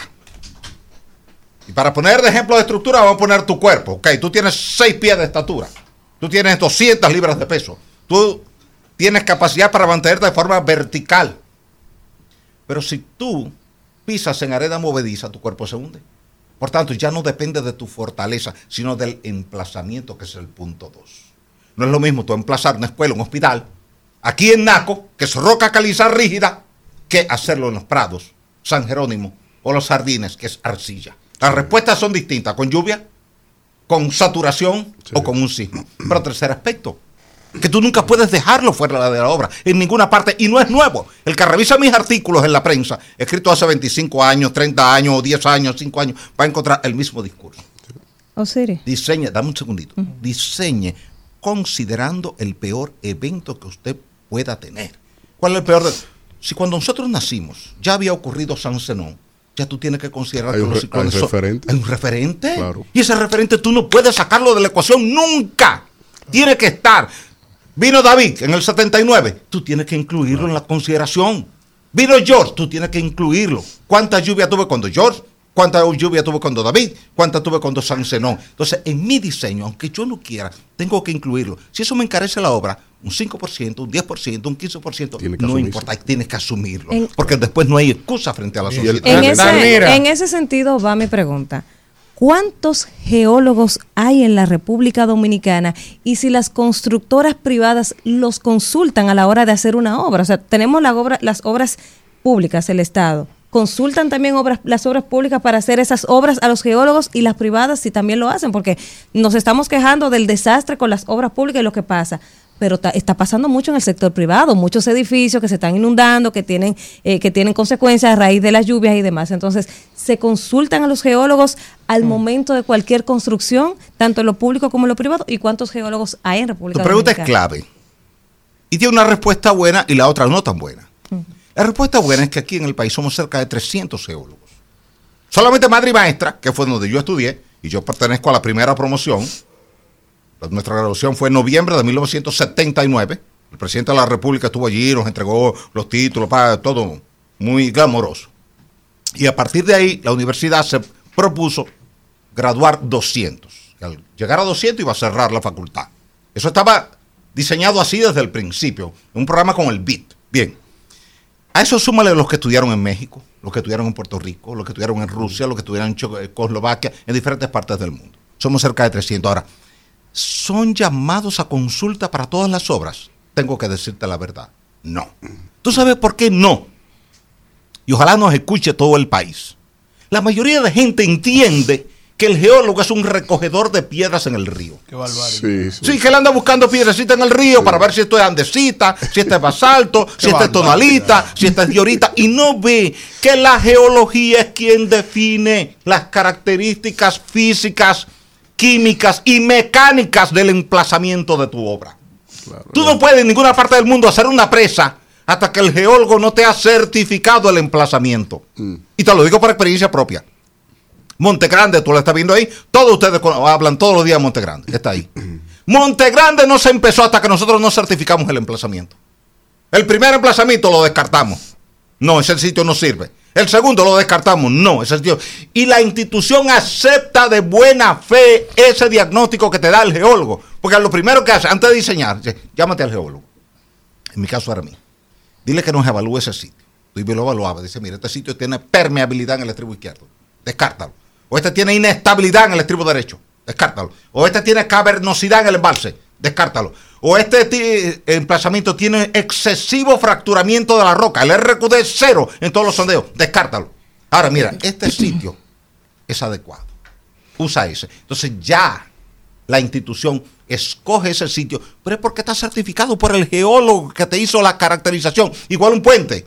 Hasta que el geólogo no te certifique el emplazamiento del puente, no te eh, pongas a diseñar el puente porque te pasa lo que le pasó obras públicas con el puente Mauricio Báez, el puente Iguao. Hicieron un sondeo, la roca estaba a 12 metros, consideraron que la roca seguía uniforme hacia el lado este, con eso calcularon presupuesto, hicieron diseño, licitaron. El contratista que gana un consorcio dominico-italiano me llama, me dice, hemos ganado este concurso, háganos la geología del emplazamiento. Y yo voy y hago la geología. Y me dicen, ¿cómo vamos? Le digo, mal. ¿Por qué? Estoy a 50 metros y no tengo roca. ¿Cómo que está a 50 metros y no tengo roca? Ahora, Claro. digo que la roca está a 12. Sí, pero allí, en la margen derecha. Aquí estoy en un pantano. Conclusión, para no alargar la historia. De un puente de 90 millones de pesos dominicanos, terminamos en un puente de 1.170 millones de pesos. Por y no tenía nada que ver con sobrevaluación ni sobrecosto, sino que en lugar de un puente de 90 metros, terminó un puente de 626 metros, porque todo era pantano. Si el geólogo tuviera certificado ese emplazamiento previamente, Ahí no se hace. ahí no se hace. Te dice, no, no, busca otro sitio. Ahí no, ahí tú tienes un pantano. El pantano es demasiado extenso. ¿Por qué Balaguer no hizo el puente de Sanssouci? Balaguer contrató el puente de Sanssouci en 1986 con una empresa francesa. Se lo adjudicó a un contratista local y el contratista nos llamó. Háganos el estudio geológico. Hicimos el, puente salía del obelisco Hembra y terminaba en Punta Torrecilla, pasando por encima de la base naval. Hicimos geología, hicimos sondeo, encontramos que la roca no. El estrato denso con capacidad para soportar la pila estaba casi a 150 metros de profundidad. Y que el costo de los pilotes iba a superar el costo del puente y ahí murió el puente. Don Osiris, para Por el estudio. ¿Ves ves la importancia de eso? Claro. Si el gobierno comienza a hacer el puente, fracasa a mitad del camino con el puente. No, Osiris, escuchándole, para mí un privilegio siempre, un hombre de ciencia, de la Gracias, Academia gracias. De privilegio Ciencia de mío la conversar con República. Le han dado Dominicana. candela en estos días que eso no tiene madre. Sí, sí, sí. sí. Yo, yo- yo siempre he dicho, yo, yo dije, bueno, pel- eh, la lluvia se nos llevó al general, eh, no quisiéramos que se nos lleve al, al ingeniero Siri también, pero yo escuchándole, ingeniero, con lo que tiene que ver con cómo la comisión está trabajando, eso no es muy empírico, que le manden la foto y eso. Yo ambiciono, De acuerdo contigo. ambiciono De acuerdo contigo. Sí, yo ambiciono que dado al crecimiento económico en los últimos 25 años del país, del Producto Interno Bruto y de inversión en infraestructura al desarrollo, aunque en esta administración ha sido la menor de toda la historia, Guarocuya dijo en los últimos 73 años, eso genera una huella de infraestructura, una capacidad de infraestructura que ya necesita una política de Estado desde hace tiempo de mantenimiento, como algo ordinario. Sí. Eh, no podemos caminar hacia allá. Sí, mira, vamos a separar los dos caminos, el que va para la derecha y el que va para la izquierda. Osiris, ahí mismo, ahí mismo. Una pregunta del oyente Sí. para que la ilvane con la de Víctor. Sí. El puente de la 17. Ay, no, eso. ese es el puente que no necesita evaluación para intervención y ahí es que va mi primera respuesta. Es que los puentes que nos enviaron en la foto no necesitaba evaluación. El nivel de deterioro Solo era tan la foto alto es suficiente. que- que cualquier investigación era innecesaria porque el puente ya está dañado estructuralmente. No y tú sirve. lo ves, no sirve. Entonces como no sirve, tú dices eso no hay que evaluarlo. Míralo, que no sirve. Ahora, hay pasos a desnivel y hay puentes que ya estamos formando equipos para evaluarlo. Evaluar el emplazamiento, evaluar la estructura, evaluar la respuesta ante una saturación o ante una carga sísmica. He explicado en varios programas que no es lo mismo la respuesta del elevado que tú tienes en la John F. Kennedy con Abraham Lincoln que el elevado que tú tienes en la John F. Kennedy con Winston Churchill separado apenas por una cuadra. Tú como ciudadano cruzas por ahí y tú dices, ¿son iguales? No. El geólogo te dice, no, no son iguales, porque justo ahí a mitad de camino cambia de roca a arcilla. Mierda. El de la Churchill está sobre arcilla, que es un material blando. Por eso se te asienta lentamente. El otro no se te asienta porque está sobre una roca rígida. Y el más alto. ¿Qué ocurre? Cuando tú tienes que evaluar, por ejemplo, tú tienes que evaluar el puente Hermanos Patiño ahora, que es una de las tareas que nos han pedido en Santiago.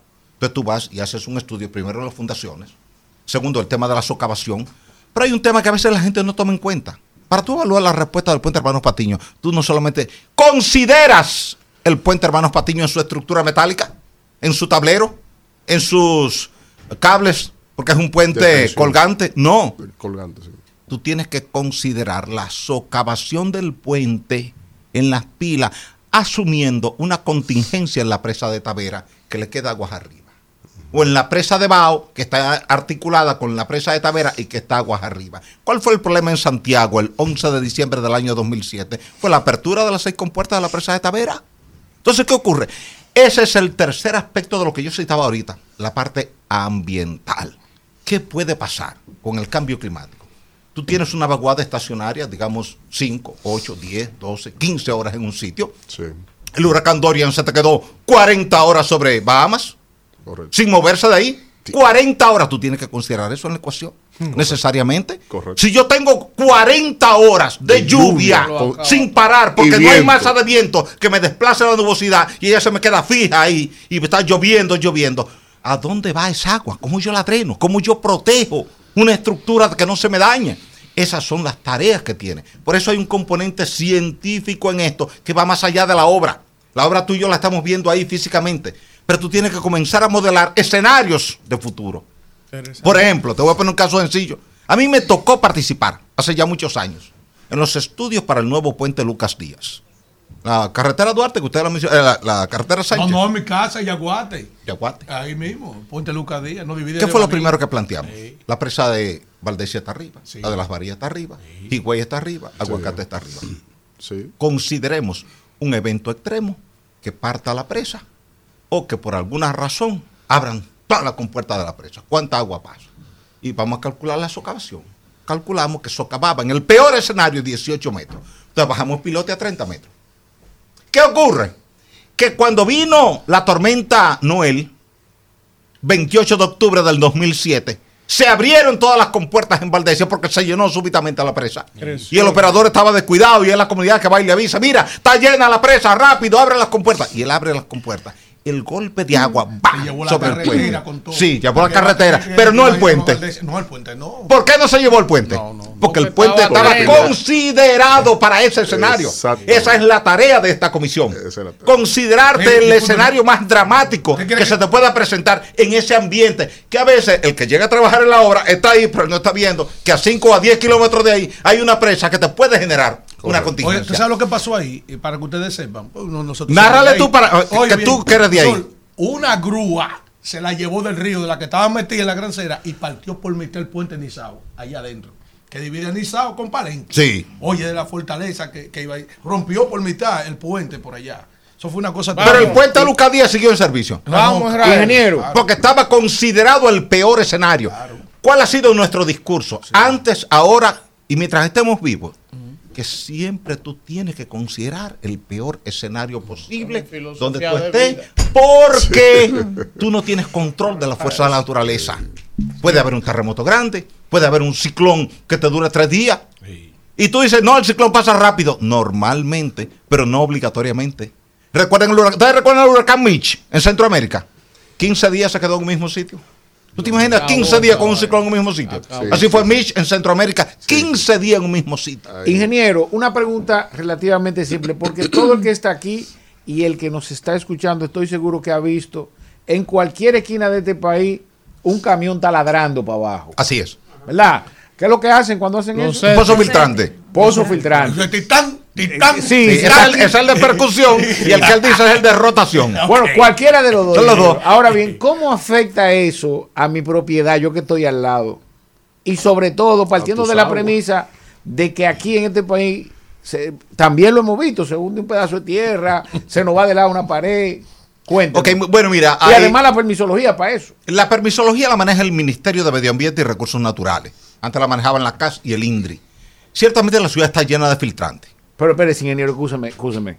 Eso funciona así. Sí. Porque la verdad es que yo he llamado a sitio y, y no me piden nada. Si tengo permiso ni nada, nada de eso. Cierto, pero si te descubren el pozo y tú no tienes el permiso, viene la multa. Pero ya está hecho. Está hecho, pero te viene la multa. Te llega la Ahora, multa. ¿cómo me Mira, afecta eso a mí? mira. Vamos, Profesor, vamos a comenzar. Llega la multa, o el inspector se entendió con él antes de llegar a la pero, pero generalmente llega la multa. Generalmente llega la Yo he multa. visto pozos que han hecho que por ahí no ha pasado Naiden, como dicen en el campo. Sí, sí. Nadie ha pasado por ahí. No, ¿eh? es, es verdad, es verdad. Pero la ley plantea que tú tienes. Porque fíjate qué es lo que pasa. El pozo filtrante es un contaminante. Tú estás vertiendo una sustancia contaminante que sale de tu inodoro, de tu fregadero, de tu ducha. Y la ley ambiental 6400 prohíbe eso. Controla los efluentes privados y públicos, domésticos e industriales. Todos. Ni una alcaldía, ni un gobierno, ni una persona, ni una empresa puede verter una sustancia contaminante al subsuelo si no cumple con el estándar que está planteado por el ministerio. Por eso fue que cuando fuimos a los tribunales con el tema de la UN Corporation se ganó. ¿Por qué ganamos? Y el caso tiene dos años empantanado. Porque yo demostré en el tribunal que el lixiviado de Duquesa. Aquí o allá. Aquí, aquí. Que el lixiviado de Duquesa tiene 1.6 por 10 a la 11 como coliformes totales. Eso quiere decir 160 mil millones como número más probable de coliformes cuando la ley te dice no más de mil. Dice lesiviado. Lixiviado. eso es, es. es el líquido El contaminante que se forma cuando la lluvia entra en contacto con los contaminantes. que están ahí. vamos. Pero no me respondió. tú, Ya, profesor, ya le dijo. no, entonces, ¿qué ocurre? Estamos llenos de filtrantes. Van a seguir haciendo filtrantes. ¿Por qué se hacen tantos filtrantes? ¿Cómo me afecta a mí mi propiedad? no, te, te va a afectar, yo no, te dije el primero, la contaminación. Te están cargando Te está coliformes. bañando con Mira, ahí, ahí llega, mira, Enterobacter, Citrobacter, Klebsiella, Salmonella, Echerichia coli y en algunos casos Vibrio cholerae. ¿Te llega ahí? Porque que, llegado, que- que se está bañando se está bañando con, eso M, mismo que tú le con dices, M, claro. se está claro. con Segundo, estructuralmente no te debilita tu propiedad, porque la roca es buena. Esa roca tiene una resistencia a la compresión simple cuando está más débil de 45 kilogramos por centímetros cuadrados. ¿En todo el país? No, no, en Santo Domingo. Porque es que la roca de aquí en los Alcarrizos no es igual. Alcarrizos es arcilla, Santiago arcilla, La Vega arcilla y arena. Aquí es roca caliza. sí. Ahora bien, tu estructura no va a sufrir, pero, por ejemplo, si alguien está excavando al lado de tu casa con un retromartillo y está 3, 4, 5, 6 días rompiendo, genera una vibración pico que puede entrar en resonancia con la vibración de tu edificio y tu edificio comienza a oscilar y a agrietarse. Osiris. Aquí hemos tenido que demoler edificios porque una excavación al lado lo agrietó tanto que entró ya en pérdida total y los constructores tuvieron que pagar el costo del edificio. Osiris, tenemos, Hay casos ya. tenemos que ir eh, cerrando por razones de tiempo. Nos queda Elías y Alfredo, pero insiste la audiencia. Otro oyente en YouTube. Él vive en Gualey. Qué. El puente de la de- cerca de- 17. que Mira, el puente, de la- el puente de la preocupado. 17 cumplió su vida útil. ¿Y por qué no lo cierran? Porque hay que, porque hay que intervenirlo y además la propia gente cuando tú lo cierras te va a decir no, pero dame otra vía alternativa. es necesario, es urgente, es obligatorio construir otro puente. No, hay que hacerlo. No, ese puente cumplió su vida útil. Osiris, Ah. do- 2009. Dice el día que coge el teleférico. Hubo un fallo en el túnel que en estos días hubo una catástrofe donde hubo muertos y, y esa misma pared que falló en el túnel de la 27 que construyó el ingeniero Diandino Peña Cuidado. y se vio el fallo y ahora vino la desgracia. Cuidado. ¿Quién es el culpable? El constructor que vio que eso falló en esa época y lo dejó así, quizás por no gastarse unos chelitos extra lo dejó así, o eh, la misma catástrofe de, digámoslo, el, el fenómeno atmosférico. ¿Cree usted que hubo negligencia de parte del constructor de Andino Peña ahí? No, mira, eh, nosotros evaluamos eso en detalle en 1999 cuando ocurrió. Y la Secretaría de Obras Públicas, que era como se llamaba en ese entonces, reconoció que había un problema de agua. A veces la gente se confunde eh, con el tema del agua y piensa que cuando uno habla de presión hidrostática está hablando de empuje de la roca. La roca no empuja. La roca tú puedes, está como esa pared. Esa pared no empuja. No hay sancha. ¿Eh? Claro, tú te pones al lado de esa pared y esa pared usted está empujando. Ahora, si yo pongo, si yo perforo con mucho hueco esa pared y le pongo la manguera de los bomberos detrás con una presión de 5 kilos por centímetro cuadrado, te tira ya aquella pared. Y la pared no se movió. Te tiró a ti la presión del agua. El cubo de agua. Claro, parecía la presión. cata- La catarata gente cree que el agua no pesa. Ponte 10 latas de agua en la cabeza para que tú veas que el agua pesa.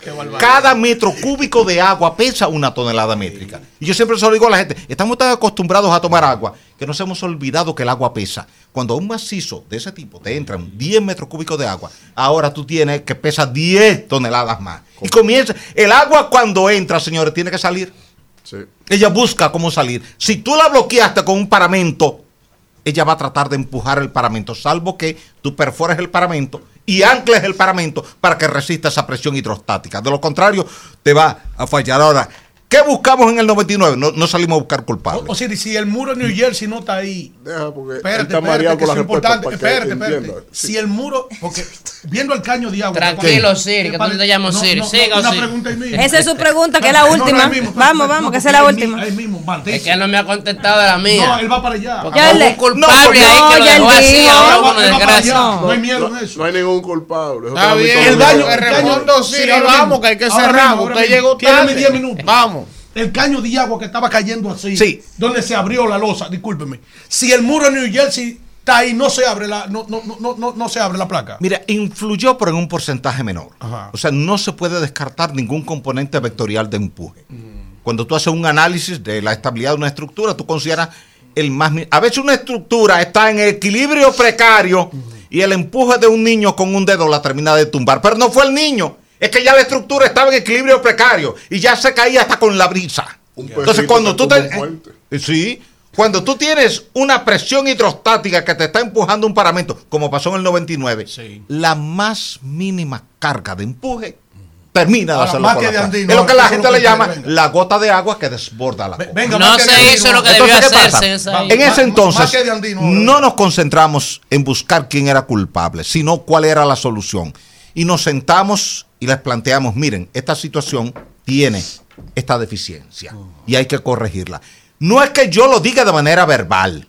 Miren, la 27 de febrero con Carmen Mendoza de Corniel, con Núñez de Cáceres, con Privada y con Doctor de Fillón. ¿Por qué esos cuatro pasos a desnivel tienen una configuración estructural distinta a la de la 27 con Máximo Gómez? Porque entendimos, y yo participé en eso, que esa forma era débil frente a presión muros, Tiene unos hidrostática. muros de... de Tiene unas vigas, Una tiene viga, unas vigas una viga. transversales. Sí, Ah, sí. ¿Por qué tiene esas vigas transversales? Las pusimos ahí para que no se repitiera lo que había. Pero, por tanto, cuando ocurre esto ahora, ya tú tienes muchos años con aquello en servicio. Si ustedes revisan el que hicimos en la Avenida Las Carreras, con 30 de marzo en Santiago, Santiago. que está terminado y ya. Es igual. ¿eh? Igual. ¿Por qué Sí, tiene sí, la sí. viga transversal? Que no la tenía en agosto cuando cayó. Cuan- Si hubiese tenido esa- esas vigas, no, se, se cae en cae. agosto pasado. No Entonces, estamos predicando con obras que ya fueron intervenidas y se le aplicó una solución estructural distinta al modelo conceptual que había antes, precisamente para que, Que debió no falle. hacérsela esa. Claro, pero por que no gastarse unos chelitos extra, lo dejaron así. vamos a hacer. Y hubo una desgracia, una desgracia, la muchos muertos. Muchos muertos, negligencia. señores, Le ha mandado, lo- le ha metido los 11 Es muertos. es que construyó. Gracias. construyó. Vamos a una pausa antes que se matado a arme aquí. Andino ahora con 11 muertos. Rumbo de la mañana. Bueno, regresamos, regresamos en este rumbo de la mañana después de estas dos interesantísimas conversaciones. Muy buenas las entrevistas de hoy. Y vamos a continuar con el comentario del señor Israel Abreu.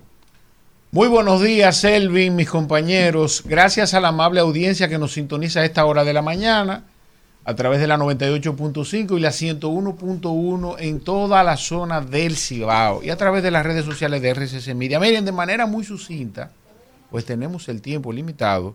Quiero hablarles del informe del Ministerio de Economía, Planificación y Desarrollo en relación al impacto de la inflación en algunos de los productos que son consumidos de manera masiva por el dominicano. Y quiero empezar por el plátano verde. La inflación en el mes de octubre fue de 0.22% y acumulada de 4.58%. En ese orden, según establece el Ministerio de Economía, Planificación y Desarrollo, el plátano aumentó un 22.5%, cotizándose en los mercados y supermercados a 29,10. La unidad. La libra de papa aumentó un 35.4%, cotizándose la libra a 41,30. La libra. La libra de, yuca se cotiza a 33,90, un aumento de 18.6%. La yautía coco, señores, que de donde yo soy, de la circunscripción número, número 3 de Santo Domingo Este, se daba en, en las canaletas de los cañaverales, la yautía coco, increíble, en el gobierno del cambio cuesta 84,70 la libra, para un aumento de un 30.9%. El ñame, señores, otro que se daba también en las cunetas de toda la República Dominicana, cuesta la libra 80,10, un aumento de 40.50. Oiga bien, 40.5% un aumento. Una cosa increíble lo que está pasando en los productos de consumo masivo en República Dominicana, que ya no van a ser masivos, ¿eh? Ya no van a ser masivos. Esperen en los próximos días también cómo se les va a anunciar que a esos productos se les va a autorizar permisos de importación, se le va a grabar con selectivo al consumo, porque ya no, no todo el mundo puede 84 pesos por una libre ñame, además de que le van a poner ITEVI. Ustedes pueden esperar eso. Ya Luis Abinader empezó a referirse al respecto de una posible modificación tributaria. Olvídense de fiscal. Ya Guarocuya explicó brillantemente que aquí no hay ninguna reforma fiscal. Aquí van a poner más impuestos y prepárese para eso. El ñame, la yautía, la yuca, la papa, el plátano y los huevos. Existe la posibilidad de que paguen no solamente ITEVI, ¿verdad? Que es un impuesto a la transferencia del bien, sino también selectivo al consumo porque resulta contrastante los aumentos que estamos viviendo y lo costoso que resulta producirlo en República Dominicana. Eso lo dijo el Ministerio de Economía, Planificación y Desarrollo y allá el ministro de Agricultura y el del Banco Agrícola que pusieron en boca del presidente a decir que están haciendo una labor de incentivo al sector agrícola. El Ministerio de Agricultura deberían cerrarlo. Esos números, ¿verdad? Que publica el Ministerio de Economía, Planificación y Desarrollo son para que el Banco Agrícola y, y el Ministerio de Agricultura tuvieran cerrado. Claro, sin desmedro de que el ministro de Agricultura, tú sabes, engrosa sus arcas al respecto de la producción de plátano. Miren, por otro lado, y entonces el efecto de la política económica de este gobierno resulta en, en un documento que se compila en el Banco Central al respecto de las informaciones que le dan las entidades recaudatorias. Y de manera específica me voy a referir a nuestra cuenta corriente. La cuenta corriente es un documento que elabora, un documento contable que elabora el Banco Central de la República Dominicana y registra cuál ha sido el comportamiento de nuestras importaciones versus nuestras exportaciones. Las importaciones representan la cantidad de divisas que necesita el país para pagar los productos que importa.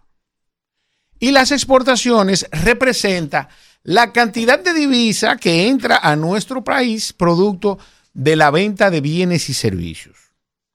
Y yo les voy a hacer un ejercicio comparado entre el año 2019, cuando el gobierno de Danilo Medina dejó, fue su último año en cuanto a ejecución presupuestaria, y manejo de la economía en relación al año 2023, al año, a lo que va del año 2023.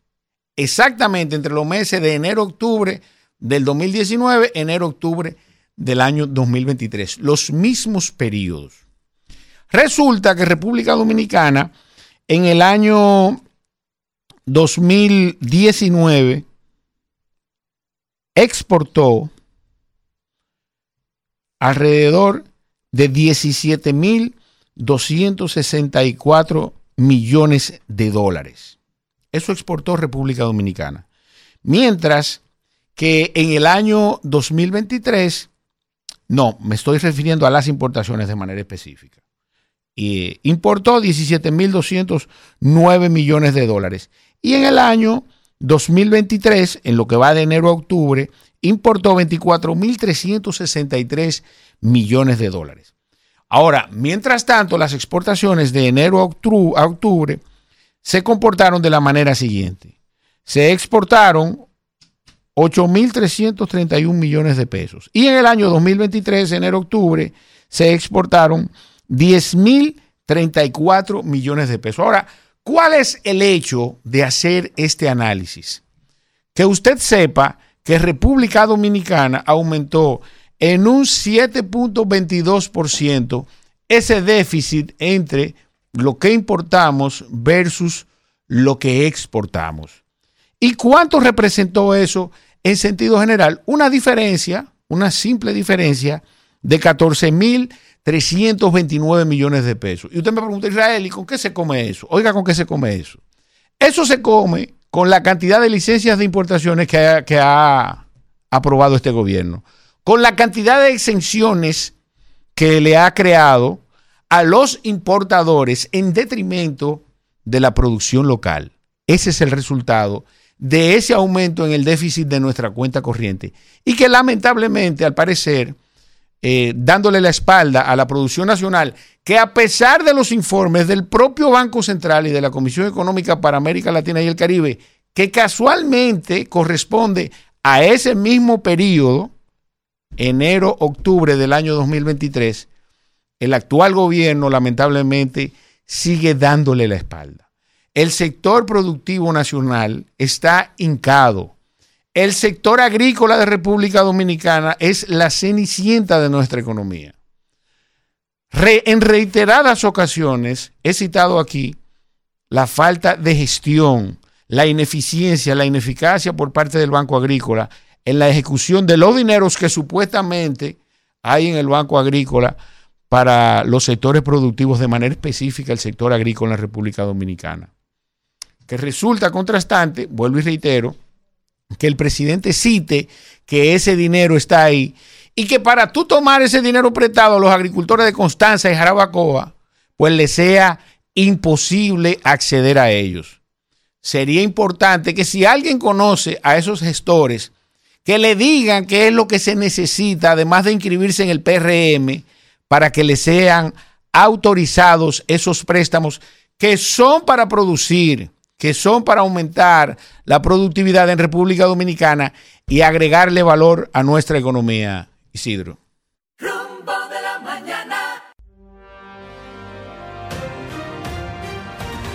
Escucha todo el contenido premium del equipo más preparado del país, desde cualquier lugar y a cualquier hora, suscribiéndote en nuestro canal de YouTube, Rumba FM. Bien, bien, 9.56 minutos. Seguimos en este rumbo a la mañana y es el turno del estelar. El- la novedad de esta semana, de este espacio. Aquí tenemos al diputado. Eh, un- no, no, no, no, no. Él llegó, para resumirlo, las tres frases icónicas que ella, altillao. Eh, aquí tenemos al diputado Elías Báez con nosotros. Gracias, príncipe. Gracias, dominicana. Gracias, país. Y gracias a la 98.5 Rumba que nos da la oportunidad y su propietario Antonio Espaillá de estar aquí. Gracias a Dios por darnos la vida. Miren, el comentario anterior con relación a los rubros, la yautía coco, que es cierto que se daba a veces hasta en la cañada, la veíamos. Eh, sabemos que puede haber habido un aumento en algunos rubros desde que teníamos la pandemia, luego vino la guerra, recuerden, señores, no olvidemos el pasado reciente de que hay cosas que pasan que por asuntos internacionales influyen en nuestro país cuando aumentan los combustibles, cuando aumenta el dólar y cosas así. Ahora, también tenemos que agradecer al gobierno del cambio que aumentó el sueldo a los policías de 10 mil pesos que ganaban en el gobierno anterior a 500 dólares, más de 25 mil pesos. Y que ha dado 2 millones de seguros médicos a ciudadanos que no tenían, que eso es un costo extra que tenían. Pero además la tarjeta doble, que antes eran 800 y ahora son 1.600 pesos.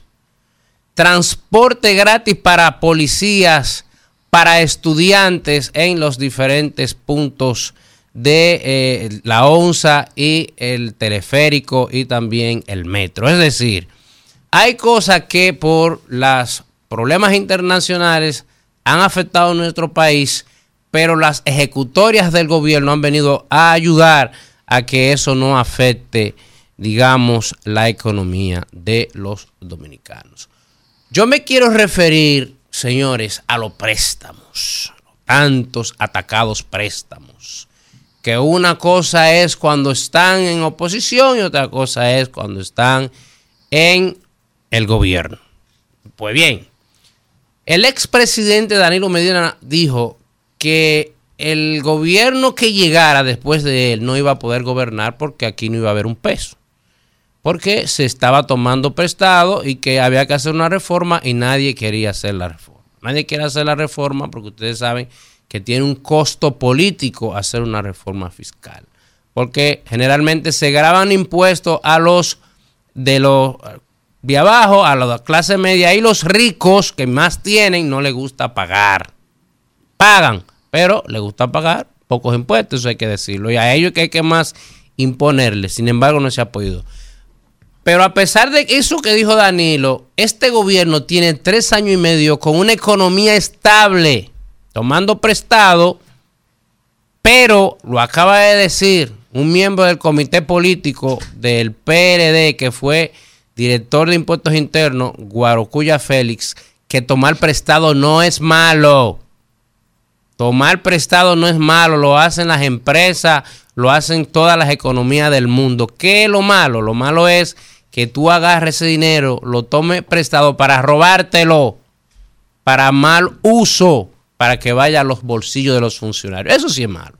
Y el dinero de este gobierno ha rendido, por eso ustedes ven que aquí no hay revuelta, como hay en otros países que hay marchas revueltas por la economía. Aquí la gente está tranquilo, porque se siente bien cómodo. Yo no digo que todo esté bien, no todos estamos bien, hay gente que puede pasar hambre, hay gente que puede eh, tener vicisitudes, pero no hay revuelta.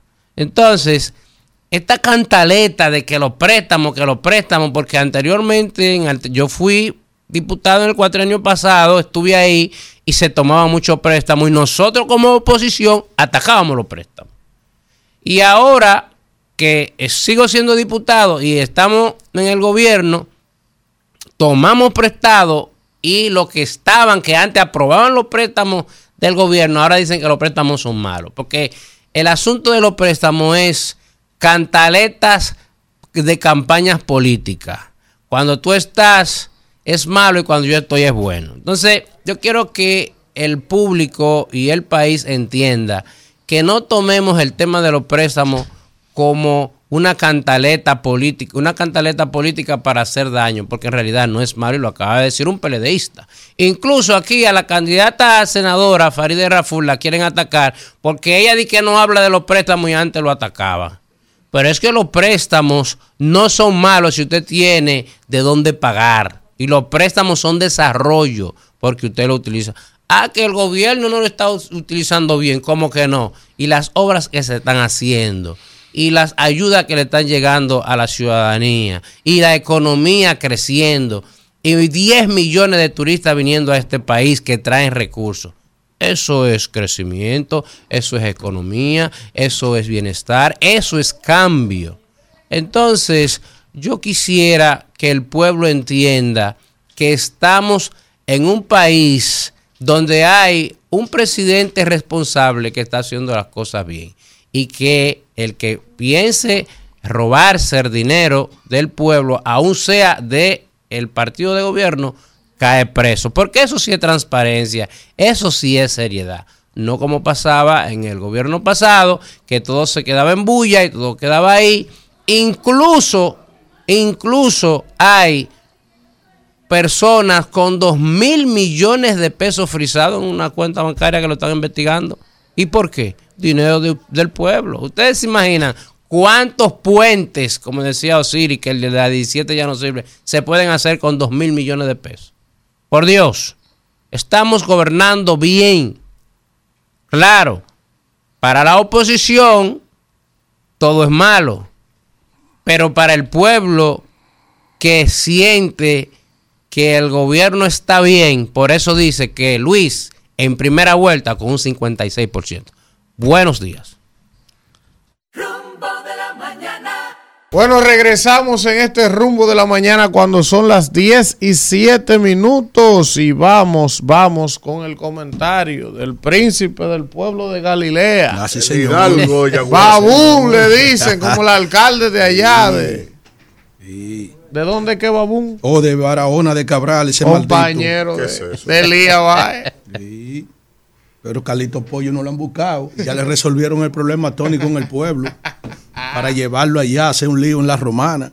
De eso no habla ese señor que me han traído aquí, que Luis Abinader me ha mandado aquí a provocar a mí. Pues ya yo supe todo. Es como él le dice que aquí cada vez que va a arrancar el comentario, gracias Antonio es para allá. Maldito. Miren. Miren, qué bueno que Elías está aquí. A mí me gusta el equilibrio. Elías está poniendo en su puesto a estos fuercitas. Oye el aliado. Oye el aliado. ¿Y qué aliado el diablo es este? Vamos a ponernos claro. El ala izquierda del avión hoy está buscando equilibrio. Señores, miren. eh, ustedes saben que en estos días eh, se está hablando mucho de, de crecimiento, de deuda, de todo eso. Incluso ahí la CRES eh, está hablando también de la calidad del gasto, está hablando del crecimiento de cómo ha, de- desde el año no- do- eh, eh, 1991 ha crecido sosteniblemente de un 5.3 El, el, el, el crecimiento, El PIB, el Producto Interno Bruto, y pero que 15% el gasto. el gasto se ha multiplicado. Pero el gasto de calidad, con de al final. Ok, este gobierno ya uno jalta o cansa, porque ya esto de- de- el dominicano entiende harto, ¿eh? Eh, cansa de uno decir de que sí, aquí hubo un economista que estaba aquí y, en esa misma dirección hizo su comentario el compañero Elías, eh, que los préstamos no son malos siempre y cuando se inviertan bien. Pero caramba, hasta lo mucho Dios lo ve, casi 30 mil millones de pesos y no hay una obra significativa con G intercalada que se pueda decir que el cambio en cuatro años haya expuesto ante los dominicanos. Incluso dentro de sus pequeñitas luces de todo ese dinero que se ha tomado, eh, por ejemplo, el Ministerio de Vivienda prometió con- construir por año 11 mil viviendas a razón de 32 mil en los cuatro años y no ha podido llegar esas viviendas. Ellos dicen que 7 mil, Alfredo dice que no pasan de 5 mil. En Eso- tres años. Un millón, dice el plan de gobierno Ajá. de ellos. Y Luis lo dijo en una actividad. Un Exactamente. millón de viviendas. Ajá. en- Pero, pero, pero básicamente ellos dijeron, ellos, ellos dijeron está ahí, cuando y pueden googlear, porque eso es lo importante de Google, ya que el presidente primero dice que no miren hacia atrás o que busquen en Google. Prometieron 11 mil por año. No ha podido entregar en tres años ni siquiera 11.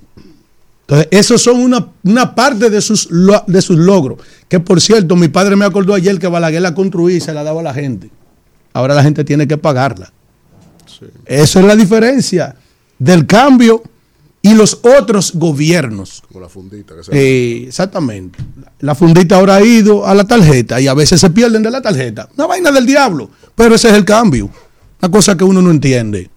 Entonces, Kelvin, yo quiero que tú le pongas al país algo que te envié. eh, un video de una señora eh, que fue épico en el día de ayer. Pero antes que nada, antes de ir ahí, déjame, déjame hacer este preámbulo. Subsidio eléctrico ya absorbió el 96.2% de lo que se presupuestó, de lo presupuestado para este año. Y vamos al dato. Hasta mediados de noviembre, es decir, en 10 meses y medio de este año, el subsidio al sector eléctrico ha absorbido 77.602 millones de pesos. Eso equivale a 96.2% del monto total destinado para esos fines, que de acuerdo a la Dirección General de Presupuesto, DIEPRE, es de 80 mil millones. Esos 77 mil que equivale al 96,2 son 1.350 millones de dólares que ya han pagado los dominicanos de las arcas públicas por concepto de subsidio que cuando llegó el cambio de Luis Abinader se pagaban 500 millones de dólares. Es decir, la administración pasada había logrado reducir lo que se llamaba el barril sin fondo. ¿Por qué? Por las instalaciones sostenidas para cubrir las demandas energéticas programadas por año, dígase la entrada de Punta Catalina, que abarató los costos de producción de energía, por ende los precios bajaban porque en el sistema interconectado se manda a entrar la, la- la- la- energía más barata, carbón, agua, que son las que producen las hidroeléctricas, presa, ¿verdad? Carbón y energía renovable. Y luego los combustibles fósiles derivados del petróleo. Y aparte de que Punta Catalina, que se gastaron 2.400 millones de dólares. Esta gente han cogido 30 mil, malditos, construyendo plantas, aunque sea, que son 5 mil millones de dólares de los 30 que ustedes cogieron. Entonces tuviéramos nosotros hasta vendiendo energía a Haití, por ahí. Pero el papel, la boca y el micrófono aguanta cualquier vaina. Pero la realidad que golpea al dominicano, vamos a verla, lo que dice esa señora, del desastre que tienen en el sistema energético, cómo se lo dejaron, libre de apagones, desaparecieron de los encartes de los periódicos y de los centros comerciales la pila de baterías que vendían, la roja o la negra. O la- los encartes de los periódicos que traía la venta de inversores de 1.2 kilos, de 2 kilos, de 3 kilos, de 4 kilos. Pero ya eh, tenemos eso de, de vuelta. Amén de la quema de goma que lo voy a presentar ahora mismo. Vamos a ver qué dice la señora que fue de Sur a buscar un servicio y yo le voy a contar de su experiencia. Vamos, Kelvin. Las cosas de este país no tienen nombre. Yo me acabo de mudar hace casi dos meses y yo tengo un mes y medio atrás de Desur para que me vengan a instalar una luz. He ido como a cinco oficinas. Cuando por fin me mandan una brigada a la casa, yo pagando casi un mes y medio de casa sin estar viviéndola, me saltan los técnicos que yo tengo que comprar los materiales para él poder, ellos venían a instalarme la luz, que es un derecho para mí, aparte de que ya yo fui a su oficina, le pagué casi cuatro mil pesos de una multa que ellos ponen y yo tengo que pagar los materiales porque de sur no sabe suplir los materiales. ¿Y quién anda poniendo luz entonces? ¿Para qué está esa oficina? ¿Por qué existe esa oficina si ellos no pueden resolverte los problemas? Que tienen que mandar al usuario a tú comprar sus propios materiales con lo que tú tienes que trabajar. Pero para ellos venir a cortarte la luz si tú te atrasas está muy bien. Para ellos cobrarte una multa está Eso, la pobre mujer paga 24 mil, va a una oficina y dicen compren sus materiales. Y ella pagó la fianza porque no hay ni siquiera materiales en la sede. ¿Qué quiere decir eso? Ese es el aumento de las pérdidas. Primero, la energía, la energía que no cobran. Segundo, la que se pierden en las líneas de distribución por falta de materiales. Oye bien, y oye cómo está esa pobre mujer. Eso no era problema para República Dominicana. Ahora, anoche se estaba quemando goma. Ponme también, colócame también unos cuantos de esos videos, Kelvin, para que la gente lo vea. ¿Y por qué protesta la gente? Dale audio para que tú veas. Eso en Santo Domingo Norte. Que es la jurisdicción de un, de un, de una persona que tiene problemas serios. Eh, eh, eh, yo pienso psicológico como, como el señor, mira ahí, pero po- ponme las otras imágenes donde se está quemando goma, donde se ve quemando goma, míralo ahí. Eso fue en Santo Domingo Norte anoche. Eso es el cambio. Esas eran épocas superadas en República Dominicana, pero lamentablemente, lamentablemente hemos vuelto al pasado. ¿Eh? Ahora, baje aquí. pero, pe- pero la goma está prendida. Acuérdate que el semáforo, el, semáforo tiene su carga. No, eso no- metro, se alimenta del metro. es ahí, ¿verdad? Bueno, pues está bien. Entonces, mire qué pasa. Señores, Oigan lo que yo he traído a colación. Ustedes saben cuánto, oye, tú sabes lo que es tú pasar de 500 millones de dólares a pagar 1.500 millones de dólares. Eso es el ejemplo de ineficiencia de Estado más grande que puede vivir gobierno alguno de Latinoamérica y el Caribe en los últimos años. Oye, de 500, do- pero lo peor del sistema energético es, ok, paga- eh, pasamos de gastar 1.500 eh, millones, eh, eh, de 500 millones a 1.500 millones de dólares, pero tenemos luz. No, estamos pagando también factura cara y el país ha pagado. ¿Y cómo incide eso en el desarrollo de un país? En la industria dominicana, en la calidad de vida de los dominicanos. Entonces, el dominicano, tú le sumas la comida cara. Vamos, Isidro. Bueno, señores, regresamos en la parte complementaria de este rumbo de la mañana y vamos a hablar con el pueblo. Sol, mucho, mucha gente herida. Bueno, señores, regresamos en la Buen día. Baja el, baja el volumen Baja de radio. Ay. Yo, what's up? Who's speaking? El león del Bronx. ¿De dónde?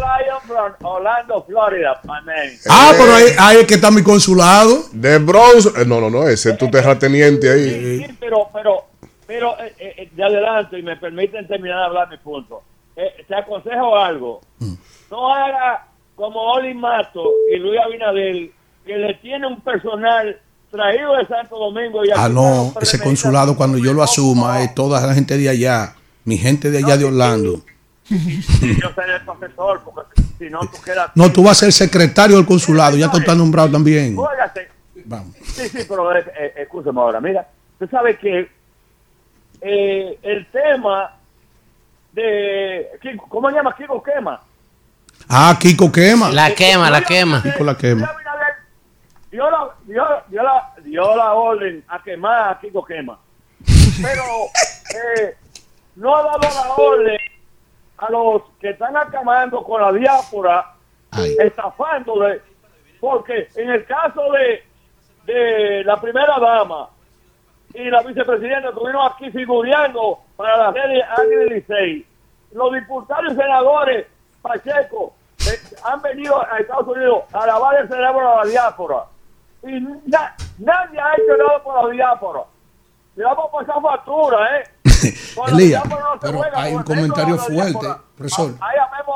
Ahí. Mira, está, está bien, León. Hoy eh, se está hablando, tú sabes que nadie quiere la senaduría del Distrito Nacional Ujú. y que de llevar a Pacheco. Un invento ahora. Ahora un Di que, invento. que de Se subir a está- Pacheco está a la diciendo, alcaldía es- es y. Carolina a la senaduría. ¿Y qué lío es, hermano? Ah. ¿Qué desorden es que hay ahí? Es que no ¿Tú sabes quién es mi candidata en caso de que no sea Faride? Porque la mía es Faride. En caso de que eh, los de adentro y los de afuera no la quieran, Mm. la primera dama. Oye. Esa es. Pero, la pero, pero, la ¿y, qué tú crees de Guillermo Moreno? No, No, porque ¿Qué- Guillermo qué- no es de piensas? nosotros. ¿Cómo que no? Pero Luis dice Además, que sí. Guillermo aspira a la presidencia de la República. No, no, no, pero él, no, él se Mira, dio pero, para. ah, es la gente, es la gente. No, no, uno, uno de los de Ah, los cuando nuestros. yo hablo de la gente. Buen yo día. ¿Quién nos habla y de dónde? Yo soy gente también. ¿Quién nos habla y de dónde?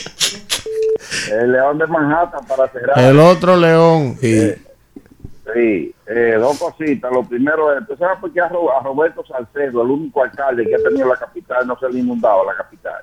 Eh, Roberto tenía brigada en todos los lugares donde se acumulaba mucho plástico y todo eso.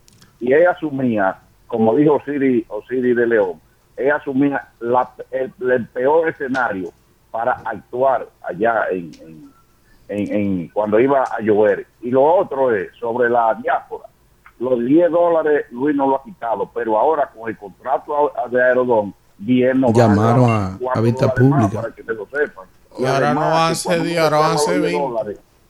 Ahora es más caro y tú tienes que pagar hasta por el carrito para cargar la maleta. Eso en todos los países. No, no, no, no, no. Aquí no, era no, no, gratis y tú le dabas al señor. Víctor, no Ahora hay que pagar el carrito y pagarle al señor. a la institucionalidad. No, no, no, Pero no, tú, no. Europa, gente- en, no, en no, no, España no. es gratis. Gratis. El carrito. El carrito es gratis. La gente, En Europa es gratis el carrito. no, el internet, no, todo, todo es gratis. el internet y agua potable. Pero ven acá. Buen día. Usted sabe lo que es Europa. No, está bien. No, no. Usted conoce Europa por mí. No, no, no, sí. Yo lo llevé de la mano. Yo lo llevé de la mano. Lo pagaste No, usted lo pagó, usted lo Ah, pagó. Le dio, le una vuelta por tres caminos. Pues yo le enseñé el camino. Buen usted. día. Ahí en España. Buenos días, ¿cómo tú estás? Hey, Bien, ¿quién nos habla y de dónde? el, Eli Peralta, Lowe. Adelante, hermano. A- a- al señor Elías, que los préstamos, Guadalupe lo dijo, para este gobierno, que él no está de acuerdo porque la inversión en infraestructura son mínimas y que, y que se acuerde y que la corrupción de este gobierno, la nueva victoria lo está esperando ahí a todos los funcionarios del PRM. Ve- vete a Manzanillo, vete a Pedernales para que vea obras. Mira, él le voy a cambiar el E apellido a. Víctor. Le voy a poner a Víctor Colón. ¿Cómo así? que descubrió. Descubrió Europa. Vamos a la última llamada, vamos, vamos. Usted no va a morir Buen ciego día. mí. ¿Quién nos habla y de dónde?